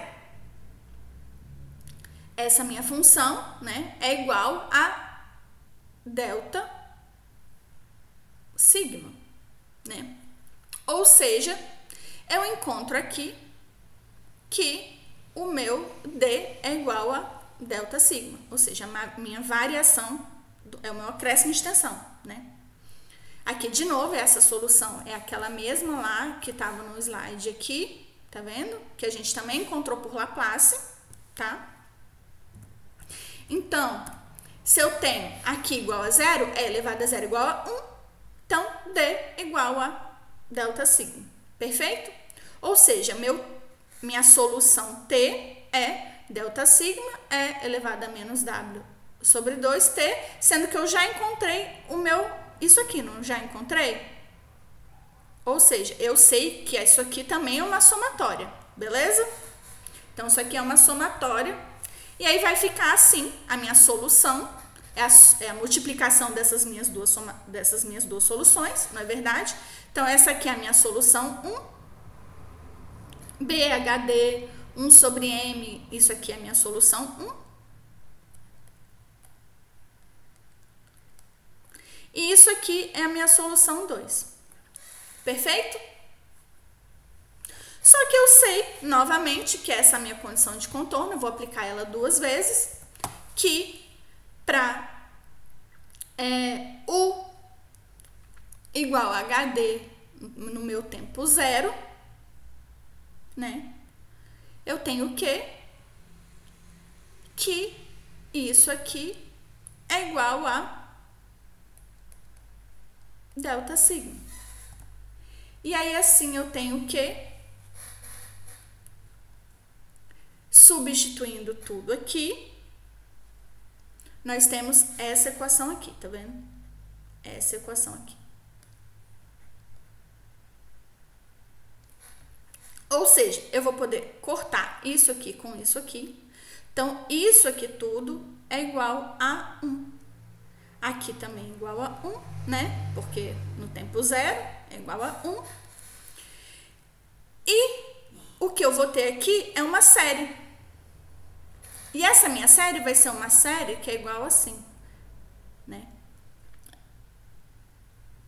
É 1 sobre 1 mais 1 sobre menos, né? Menos 1 sobre 3 mais 1 sobre 5 menos 1 sobre 7 mais 1 sobre 9. Então, isso aqui é uma série. E aí, vocês lá em cálculo 3, de novo, vocês vão aprender como solucionar a série. E a gente sabe que essa série aqui tem um valor igual a π sobre 4. Então, essa somatória aqui toda vai ter um valor de igual a π sobre 4, sendo que essa série aqui vai estar multiplicada por é, 2 sobre π, eu acho, né? Com essas transformações aqui, porque o m está aqui ao quadrado, né? Então, vai vai estar tá aqui 2 sobre π. Isso aqui é o contrário, né? Ou seja, eu encontro o b através disso, né?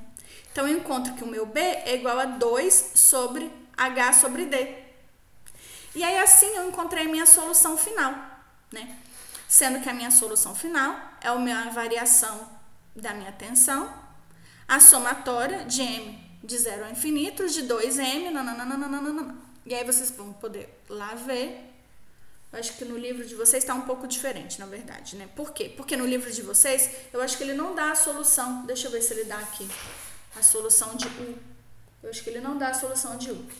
Por quê? O que, que ele faz? Ele pega U e fala e aplica lá no meu.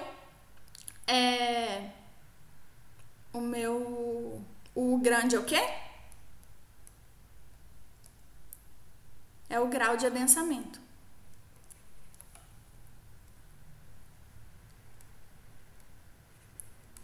Que eu sei que o que? O meu grau de adensamento, quando eu estou expressando ele em função da minha tensão neutra, é igual a U zero menos U dividido por U zero, não é verdade? Ou seja,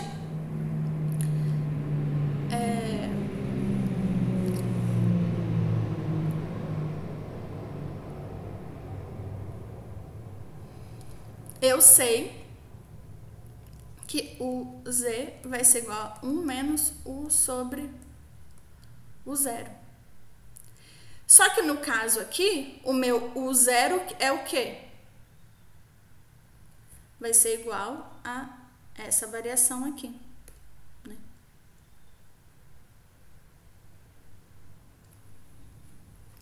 Que é o meu acréscimo de tensão, né? Então, meu acréscimo de tensão inicial vai ser igual ao meu U zero. Ou seja, eu vou ter a solução igual lá no livro. Caminho. Que a solução no livro vai ser igual como? 1 menos, então, como isso aqui ficou isso dividido por isso, né? Só essa somatória aqui. Ok? E aí, a partir disso aqui, dessa equação, a gente encontra um fator que a gente vai chamar de fator tempo. Então, o que, que vai ser o meu fator tempo? Vai ser igual ao meu CV T dividido por HD ao quadrado. Então, esse aqui é o meu fator tempo.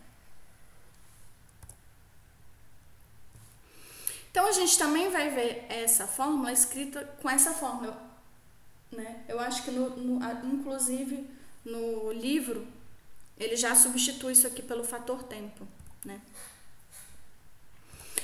E aí ele aplica isso para toda a camada, né? E aí isso aqui eu vou deixar de desafio para vocês, encontrar como que a gente encontra isso aqui. Então, quem for o primeiro a me dar a solução, vai ganhar 0,3 pontos, ok?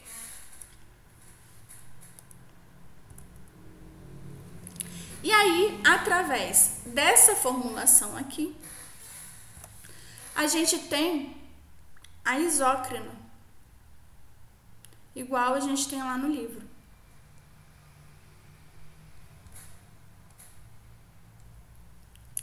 Em que aqui é o meu Z, né? Aqui é zero da camada, que é o meio da camada. E aqui é o HD ao quadrado, ou 2HD, né? E eu vou ter o quê? Que para o meu tempo igual a infinito, ou igual a zero, todo o meu acréscimo de tensão, né? Em toda a minha camada aqui. É a minha carga total, né? Então, deixa eu apagar isso aqui. Como que a pessoa pode fazer um desenho tão ruim, né? Mas é a vida. Então, eu tenho que, para o t igual a zero, para o meu fator tempo igual a zero, todo o meu acréscimo de tensão é acréscimo de tensão neutra, né? Ou seja, não adensei nada. Aqui é a minha porcentagem de adensamento, né? Meu grau de adensamento. E no T imediatamente igual a zero, eu vou ter, vou começar a construir as minhas isócronas.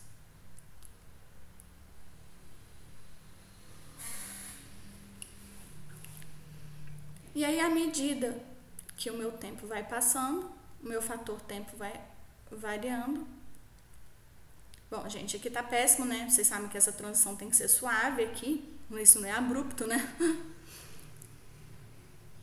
E aí, bom, aqui tudo converge a zero, né? Em, todas, em todos os fator tempo, até que aqui é o meu fator tempo igual a zero, aqui no meu fator tempo igual a infinito, ou o meu tempo igual a infinito, o meu fator tempo igual a 1, né?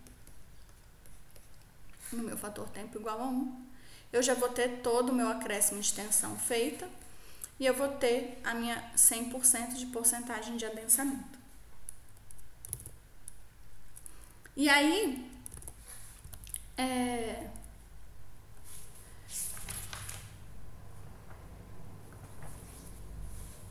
eu também sei que para um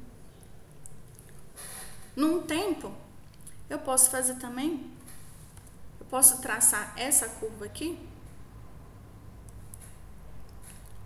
né, de forma que U varia em relação a T, né? Então, eu sei que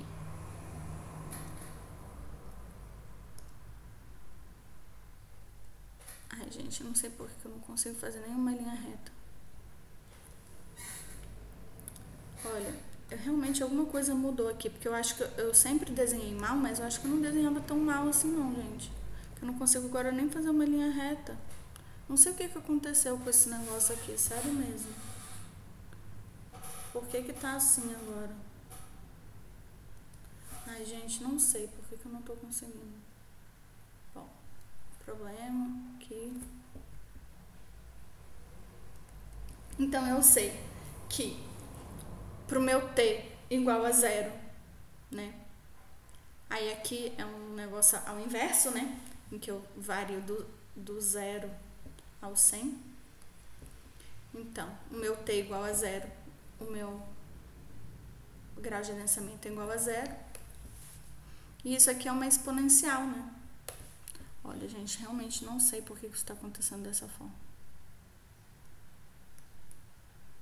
Então, isso aqui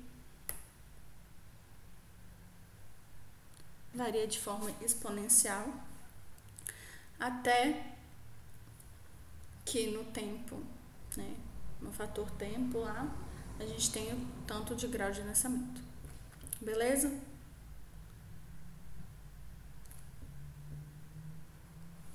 E aqui é em relação ao fator tempo. E aqui é o grau de adensamento.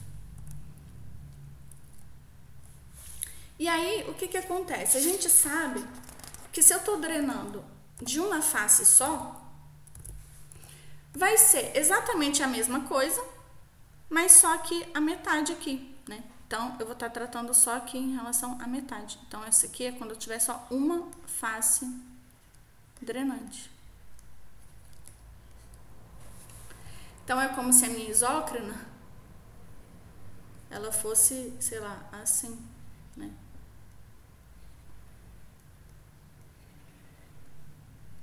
Bom, não consigo fazer a merda de um negócio direito, mas vocês entenderam o princípio.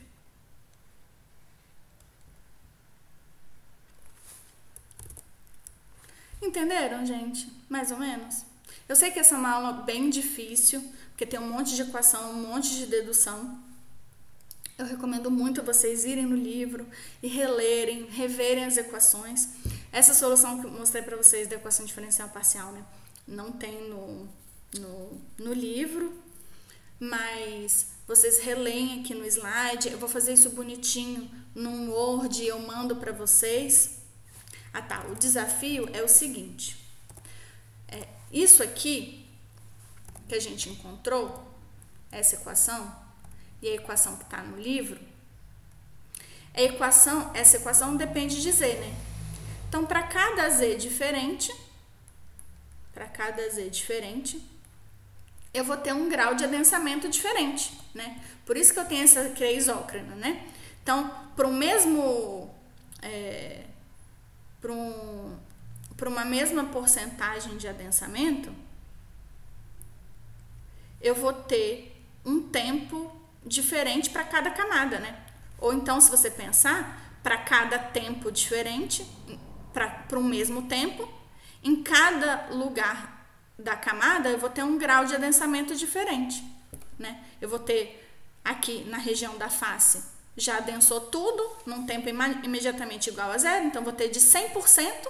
Você imagina, num tempo imediatamente é, superior a zero, eu vou ter uma variação de grau de densamento de zero a de zero a 100% na mesma camada, entendeu? Vou ter um, um lugar na camada que não, não adensou nada e outro que já adensou 100%. Só que o que eu quero saber, e no meu estudo lá de recalque que a gente faz e tudo, normalmente eu quero saber o tanto que adensou é, cada a camada inteira, né? Tipo uma média, como se fosse uma média da camada, entendeu? Então isso aqui é como se fosse uma média, é um grau de adensamento médio da camada.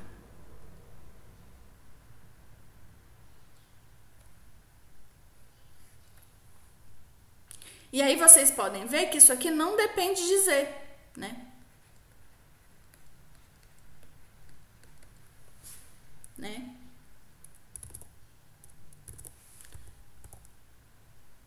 Enquanto aqui depende de Z, tá vendo? Aí aqui não depende, porque é, vamos dizer assim, é uma média da camada inteira. E eu quero que vocês encontrem essa solução aqui. É só isso.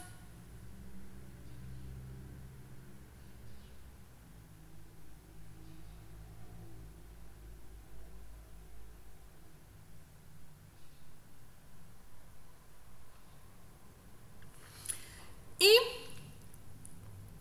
para quem tiver interessado,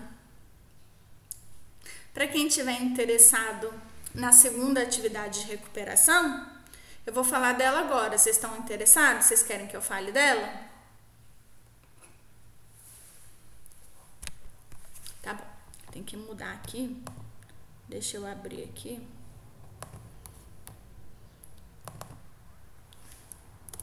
Que eu tenho que mudar aqui o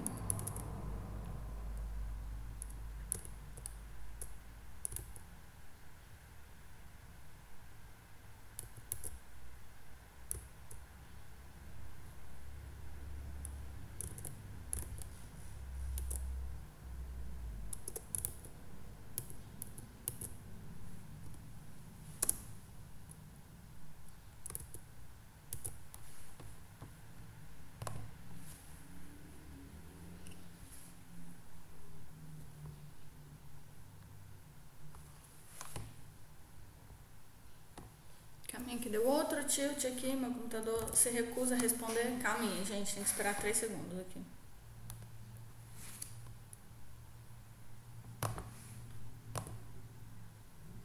Agora sim. Deixa eu mudar aqui. E deixa eu mudar lá no OBS também. É.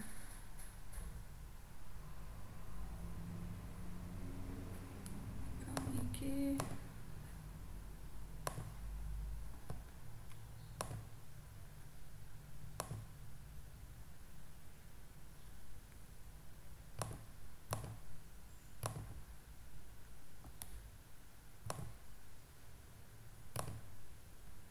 Ok.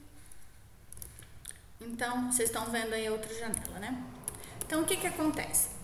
A gente, a resolução que eu fiz agora com vocês foi uma resolução analítica, né? A gente resolveu na mão bonitinho, analiticamente, essa equação diferencial parcial. Só que na vida, nem sempre é tão fácil assim resolver uma equação diferencial, porque nem sempre existe uma solução analítica bonitinha pra gente, né? E aí, nos casos em que não existe a solução analítica bonitinha pra gente, a gente normalmente resolve por métodos numéricos. Né? Então a gente pode resolver. E aí, né, existem diferentes tipos de métodos numéricos. Alguns métodos são mais aplicáveis num caso, outros métodos são mais aplicáveis no outro. Né? E aí, nesse caso aqui em particular, o dever de casa de vocês é resolver essa equação diferencial numericamente, utilizando um método que a gente chama de diferenças finitas, que é um método muito simples, que parte do princípio, vamos dizer assim, de equação de, de derivada e limite, né, o que, que é cada um deles, para nos ajudar a resolver isso de forma numérica, ok? Então, vou explicar aqui para vocês rapidamente o que, que é o método de diferenças finitas e vocês vão resolver isso numericamente. Então, vocês podem resolver isso de diversas formas. Vocês podem resolver no MATLAB, vocês podem resolver. Eh, vocês fazem Python, não é? Na, na escola? Vocês estudam é Python? Mas vocês sabem MATLAB também ou não?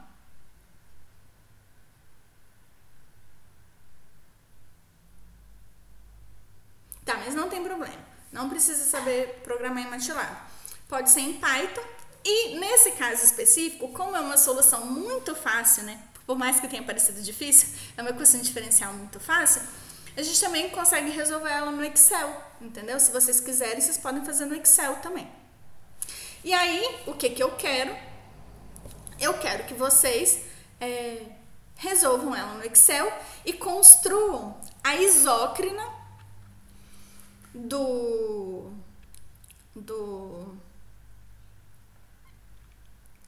é, lá do grau de adensamento, né? Através desse método e também construam um gráfico é, de grau de adensamento por fator tempo também através das soluções que vocês encontraram aí, entenderam? Então, a isócrina, do mesmo jeito que tem no livro, essa aqui, quero que vocês façam igualzinho, tá vendo? Ups, não sei se dá pra ver aqui.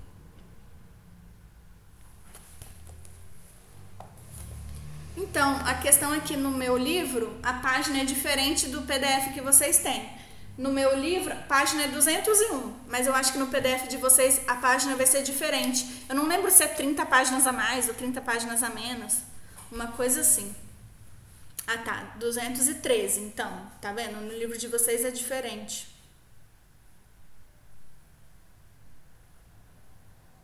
Tá, olha aí no livro de vocês.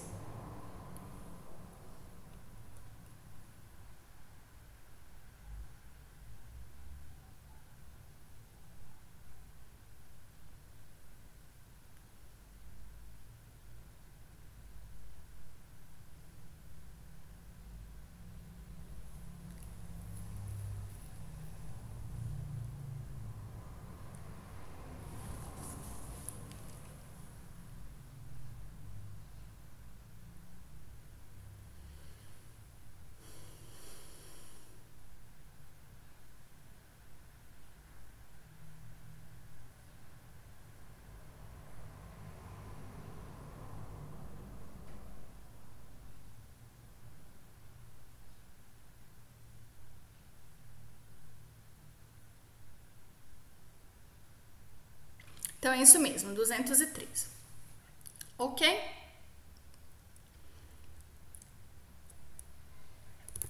Então, como que é o método? Posso explicar ele para vocês? E aí, gente, vocês podem fazer em grupo de até cinco pessoas esse aqui, tá bom? Se vocês quiserem. Não precisa ser individual, não.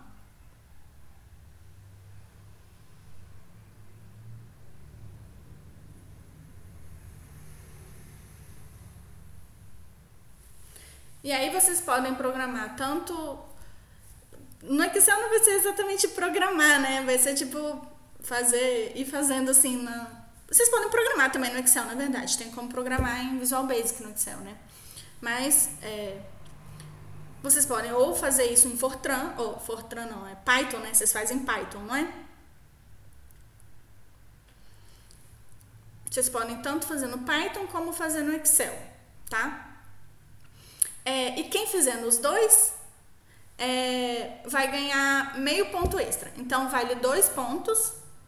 Mas quem fizer nos dois, tanto no Python quanto no Excel, vai ganhar dois pontos e meio. Tá bom?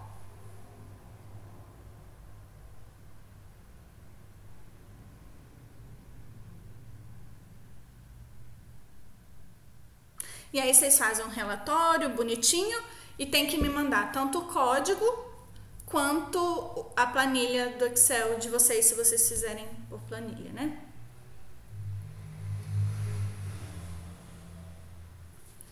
E aí, como que funciona isso? Ah, como a gente viu, essa é a nossa equação diferencial, né? Ah? Essa é a nossa equação diferencial.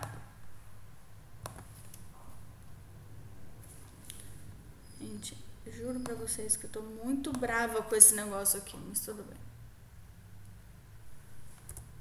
Não consigo, gente, não sei por que que tá acontecendo isso.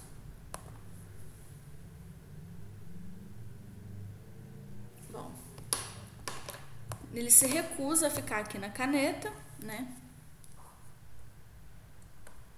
Tá vendo? Olha, nem não sei por que ele se recusa a ficar na caneta. Bom, vou fazer diferente. Então, vou fazer com um apontador aqui e pronto, foda-se. Ele também se recusa? Então, essa aqui é a equação diferencial que a gente viu. Né? Então, o que, que a gente vai fazer? Como que esse método, né? Ele se parte do princípio lá da derivada. Né? A gente sabe que o que, o que, que é uma derivada? A derivada é quando o limite, né? De um ponto a outro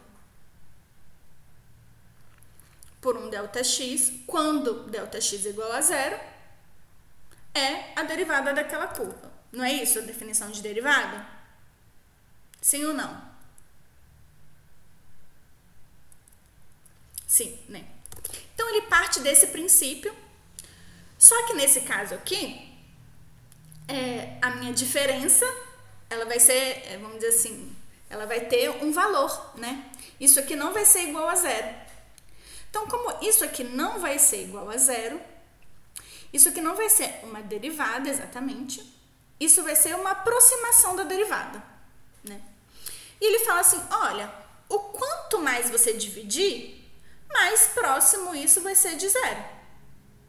Né? Então, mais próximo você vai estar da derivada de verdade. Ok? Ou seja, nesse método, sempre vai ter um errozinho, né? Sempre vai ter um errozinho. Isso vai depender do rafinamento. Rafinamento, existe essa palavra? Rafinamento? Refinamento. Refinamento, né? De refinado, tipo açúcar refinado. Refinamento. Isso vai do, do refinamento que você tem, vamos dizer assim, da sua malha, né? Que vai depender justamente do tamanho que você colocar o seu delta X, né? Então, nesse caso aqui, a gente está fazendo a primeira e a segunda derivada, e a segunda derivada do meu U em relação a Z, né? Aqui eu coloquei errado que eu coloquei X, mas vocês sabem que é tudo Z, né, gente? Vocês me perdoem, tá? Então aqui é tudo Z. E aí eu sei que a minha segunda derivada nada mais é do que uma derivada da minha já derivada, né? Então eu tenho aqui a minha já derivada. Olha Gente, que horror. Eu já tenho aqui minha já derivada. E aqui é a derivada, vamos dizer assim, da minha derivada. Então, é minha segunda derivada. Novamente, de novo, é uma aproximação, porque o meu delta z, na verdade, né, delta x aqui, ele, ele é igual a, ele não é igual a zero, né? Então, é uma aproximação. Então, ele se parte desse princípio. E aí, no caso aqui, eu vou ter tanto a minha derivada em relação a z, agora sim, coloquei z certo, tanto quanto em relação a t, né? Então, aqui é a segunda derivada e aqui é a primeira derivada. Então, eu tenho aqui exatamente a minha equação diferencial aqui, de cima, escrita em forma de é, diferenças finitas. Por que diferenças finitas? Porque isso aqui não é a derivada de verdade, porque o meu delta z, de novo aqui está errado, né? Mas meu delta z não é igual a zero, assim como meu delta t não é igual a zero. Ou seja, eu tenho ali a minha malha, que vai ser composta do quê? Eu vou dividir o meu HD em vários delta z, né? Que não vão ser igual a zero. Vão ser o mais perto possível, vamos dizer assim, de zero, mas não vai ser igual a zero. E aí, quando vocês forem fazer, vocês vão ver, né? Tipo, ah, vou fazer dividindo isso aqui, sei lá, vamos supor que o meu meu, meu, meu HD, o meu H, o meu 2HD tem 10 metros. Então, vou dividir o meu delta Z por 1 metro, né? Então, não é, não é muito bem refinado, né? Mas é a vida. Aí você faz com, só para você ver. E aí você vai vendo que a partir do momento que você vai aumentando ou diminuindo no caso, né? Aumentando as partições, aumentando o seu refinamento e diminuindo o tamanho do delta Z, e a mesma coisa para o delta T, essas relações vão melhorando, né? Isso tudo aqui vai melhorando. E aí o que, que eu vou fazer? Eu vou aplicar as minhas condições de contorno. Ou seja, eu sei que aqui, para todos esses aqui, né? Eu sei o meu valor. E para todos esses aqui eu sei o meu valor, para todos esses aqui eu sei o meu valor né? E com isso, eu vou conseguindo ter os meus valores subsequentes. Por quê? Porque aqui, através da resolução dessa equação, eu tenho que que o meu acréscimo de tensão, né? Aí aqui eu subdividi, eu fiz um índice assim, baixo e cima, tá vendo? Né? Ou seja, aqui para o meu z igual a 4 e para o meu t igual a 0. Para o meu z igual a 3 e o meu t igual a 0. E assim sucessivamente, né? Então, eu sei que para o meu u, para o meu z igual a 1, né? Ou seja, esse aqui, que está aqui? Esse aqui. Eu tenho que que o meu valor é igual a delta t, delta z, nananana, por quê? Porque eu simplesmente joguei o que está de um lado para o outro, né? Eu resolvi isso aqui. Então, quando vocês forem, eu aqui não resolvi para vocês, porque isso faz parte do desafio, entendeu? Vocês saírem disso aqui e chegarem nessa solução aqui, né? Mas é que eu já dei para vocês, para vocês saberem onde que vocês têm que chegar, né? Então, eu tenho que esse meu valor aqui depende do que? Esse meu valor aqui depende desses meus três valores aqui. Esse meu valor aqui depende desses meus três valores aqui. Então, como eu já tenho todos esses aqui, eu vou inteirando, inteirando, inteirando, inteirando, inteirando e tendo todas as minhas soluções. Conseguiram perceber? Mais ou menos como funciona o processo?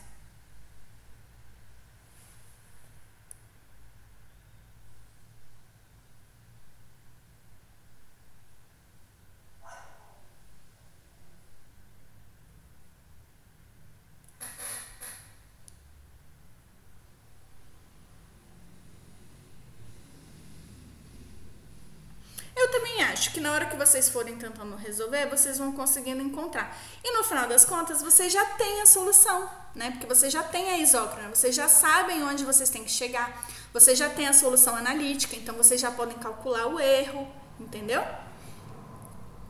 Então isso é uma coisa muito importante, ok?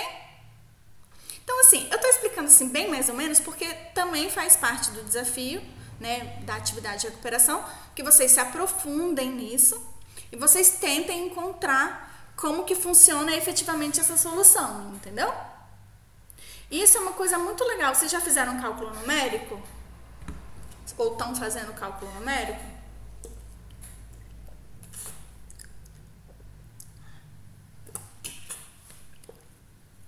Então, quando vocês forem estudar cálculo numérico, vocês vão ver mais ou menos isso também, né?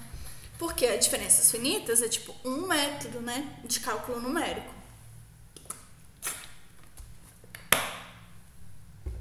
Então,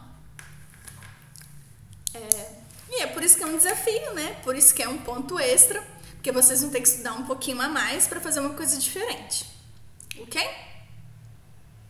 Mas assim, Qualquer dúvida, quando vocês começarem a estudar, que vocês tiverem, vocês podem mandar um e-mail que eu respondo, tá bom?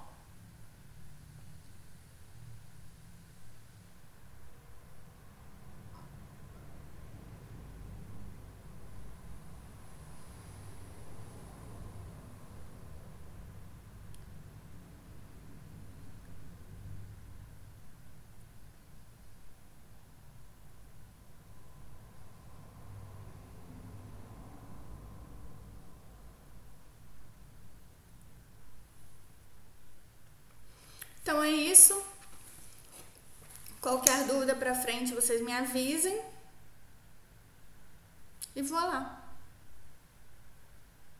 Eu sei que foi uma aula muito difícil, muitas equações, muitas deduções, mas é, é aquela coisa, quando a aula é difícil, dificilmente a gente realmente entende só com o professor falando. A gente tem que estudar mais. E aí, se vocês quiserem, né, eu até posso meio que refazer essa aula depois que vocês tiverem estudado de novo, entendeu? Ou refazer alguma coisa que vocês tiverem mais dúvida. Uma das aulas de revisão pode ser isso, né? A gente tentando refazer isso para vocês irem estudando mais, entendeu?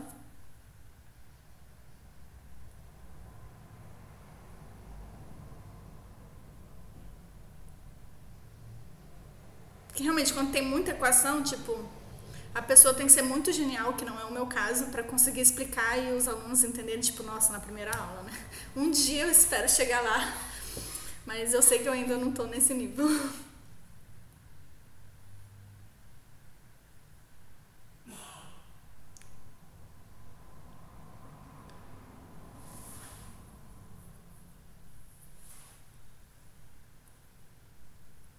Tá bom, meus amores?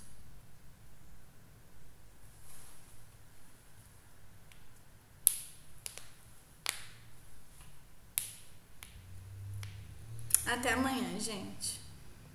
A aula de amanhã vai ser bem mais fácil.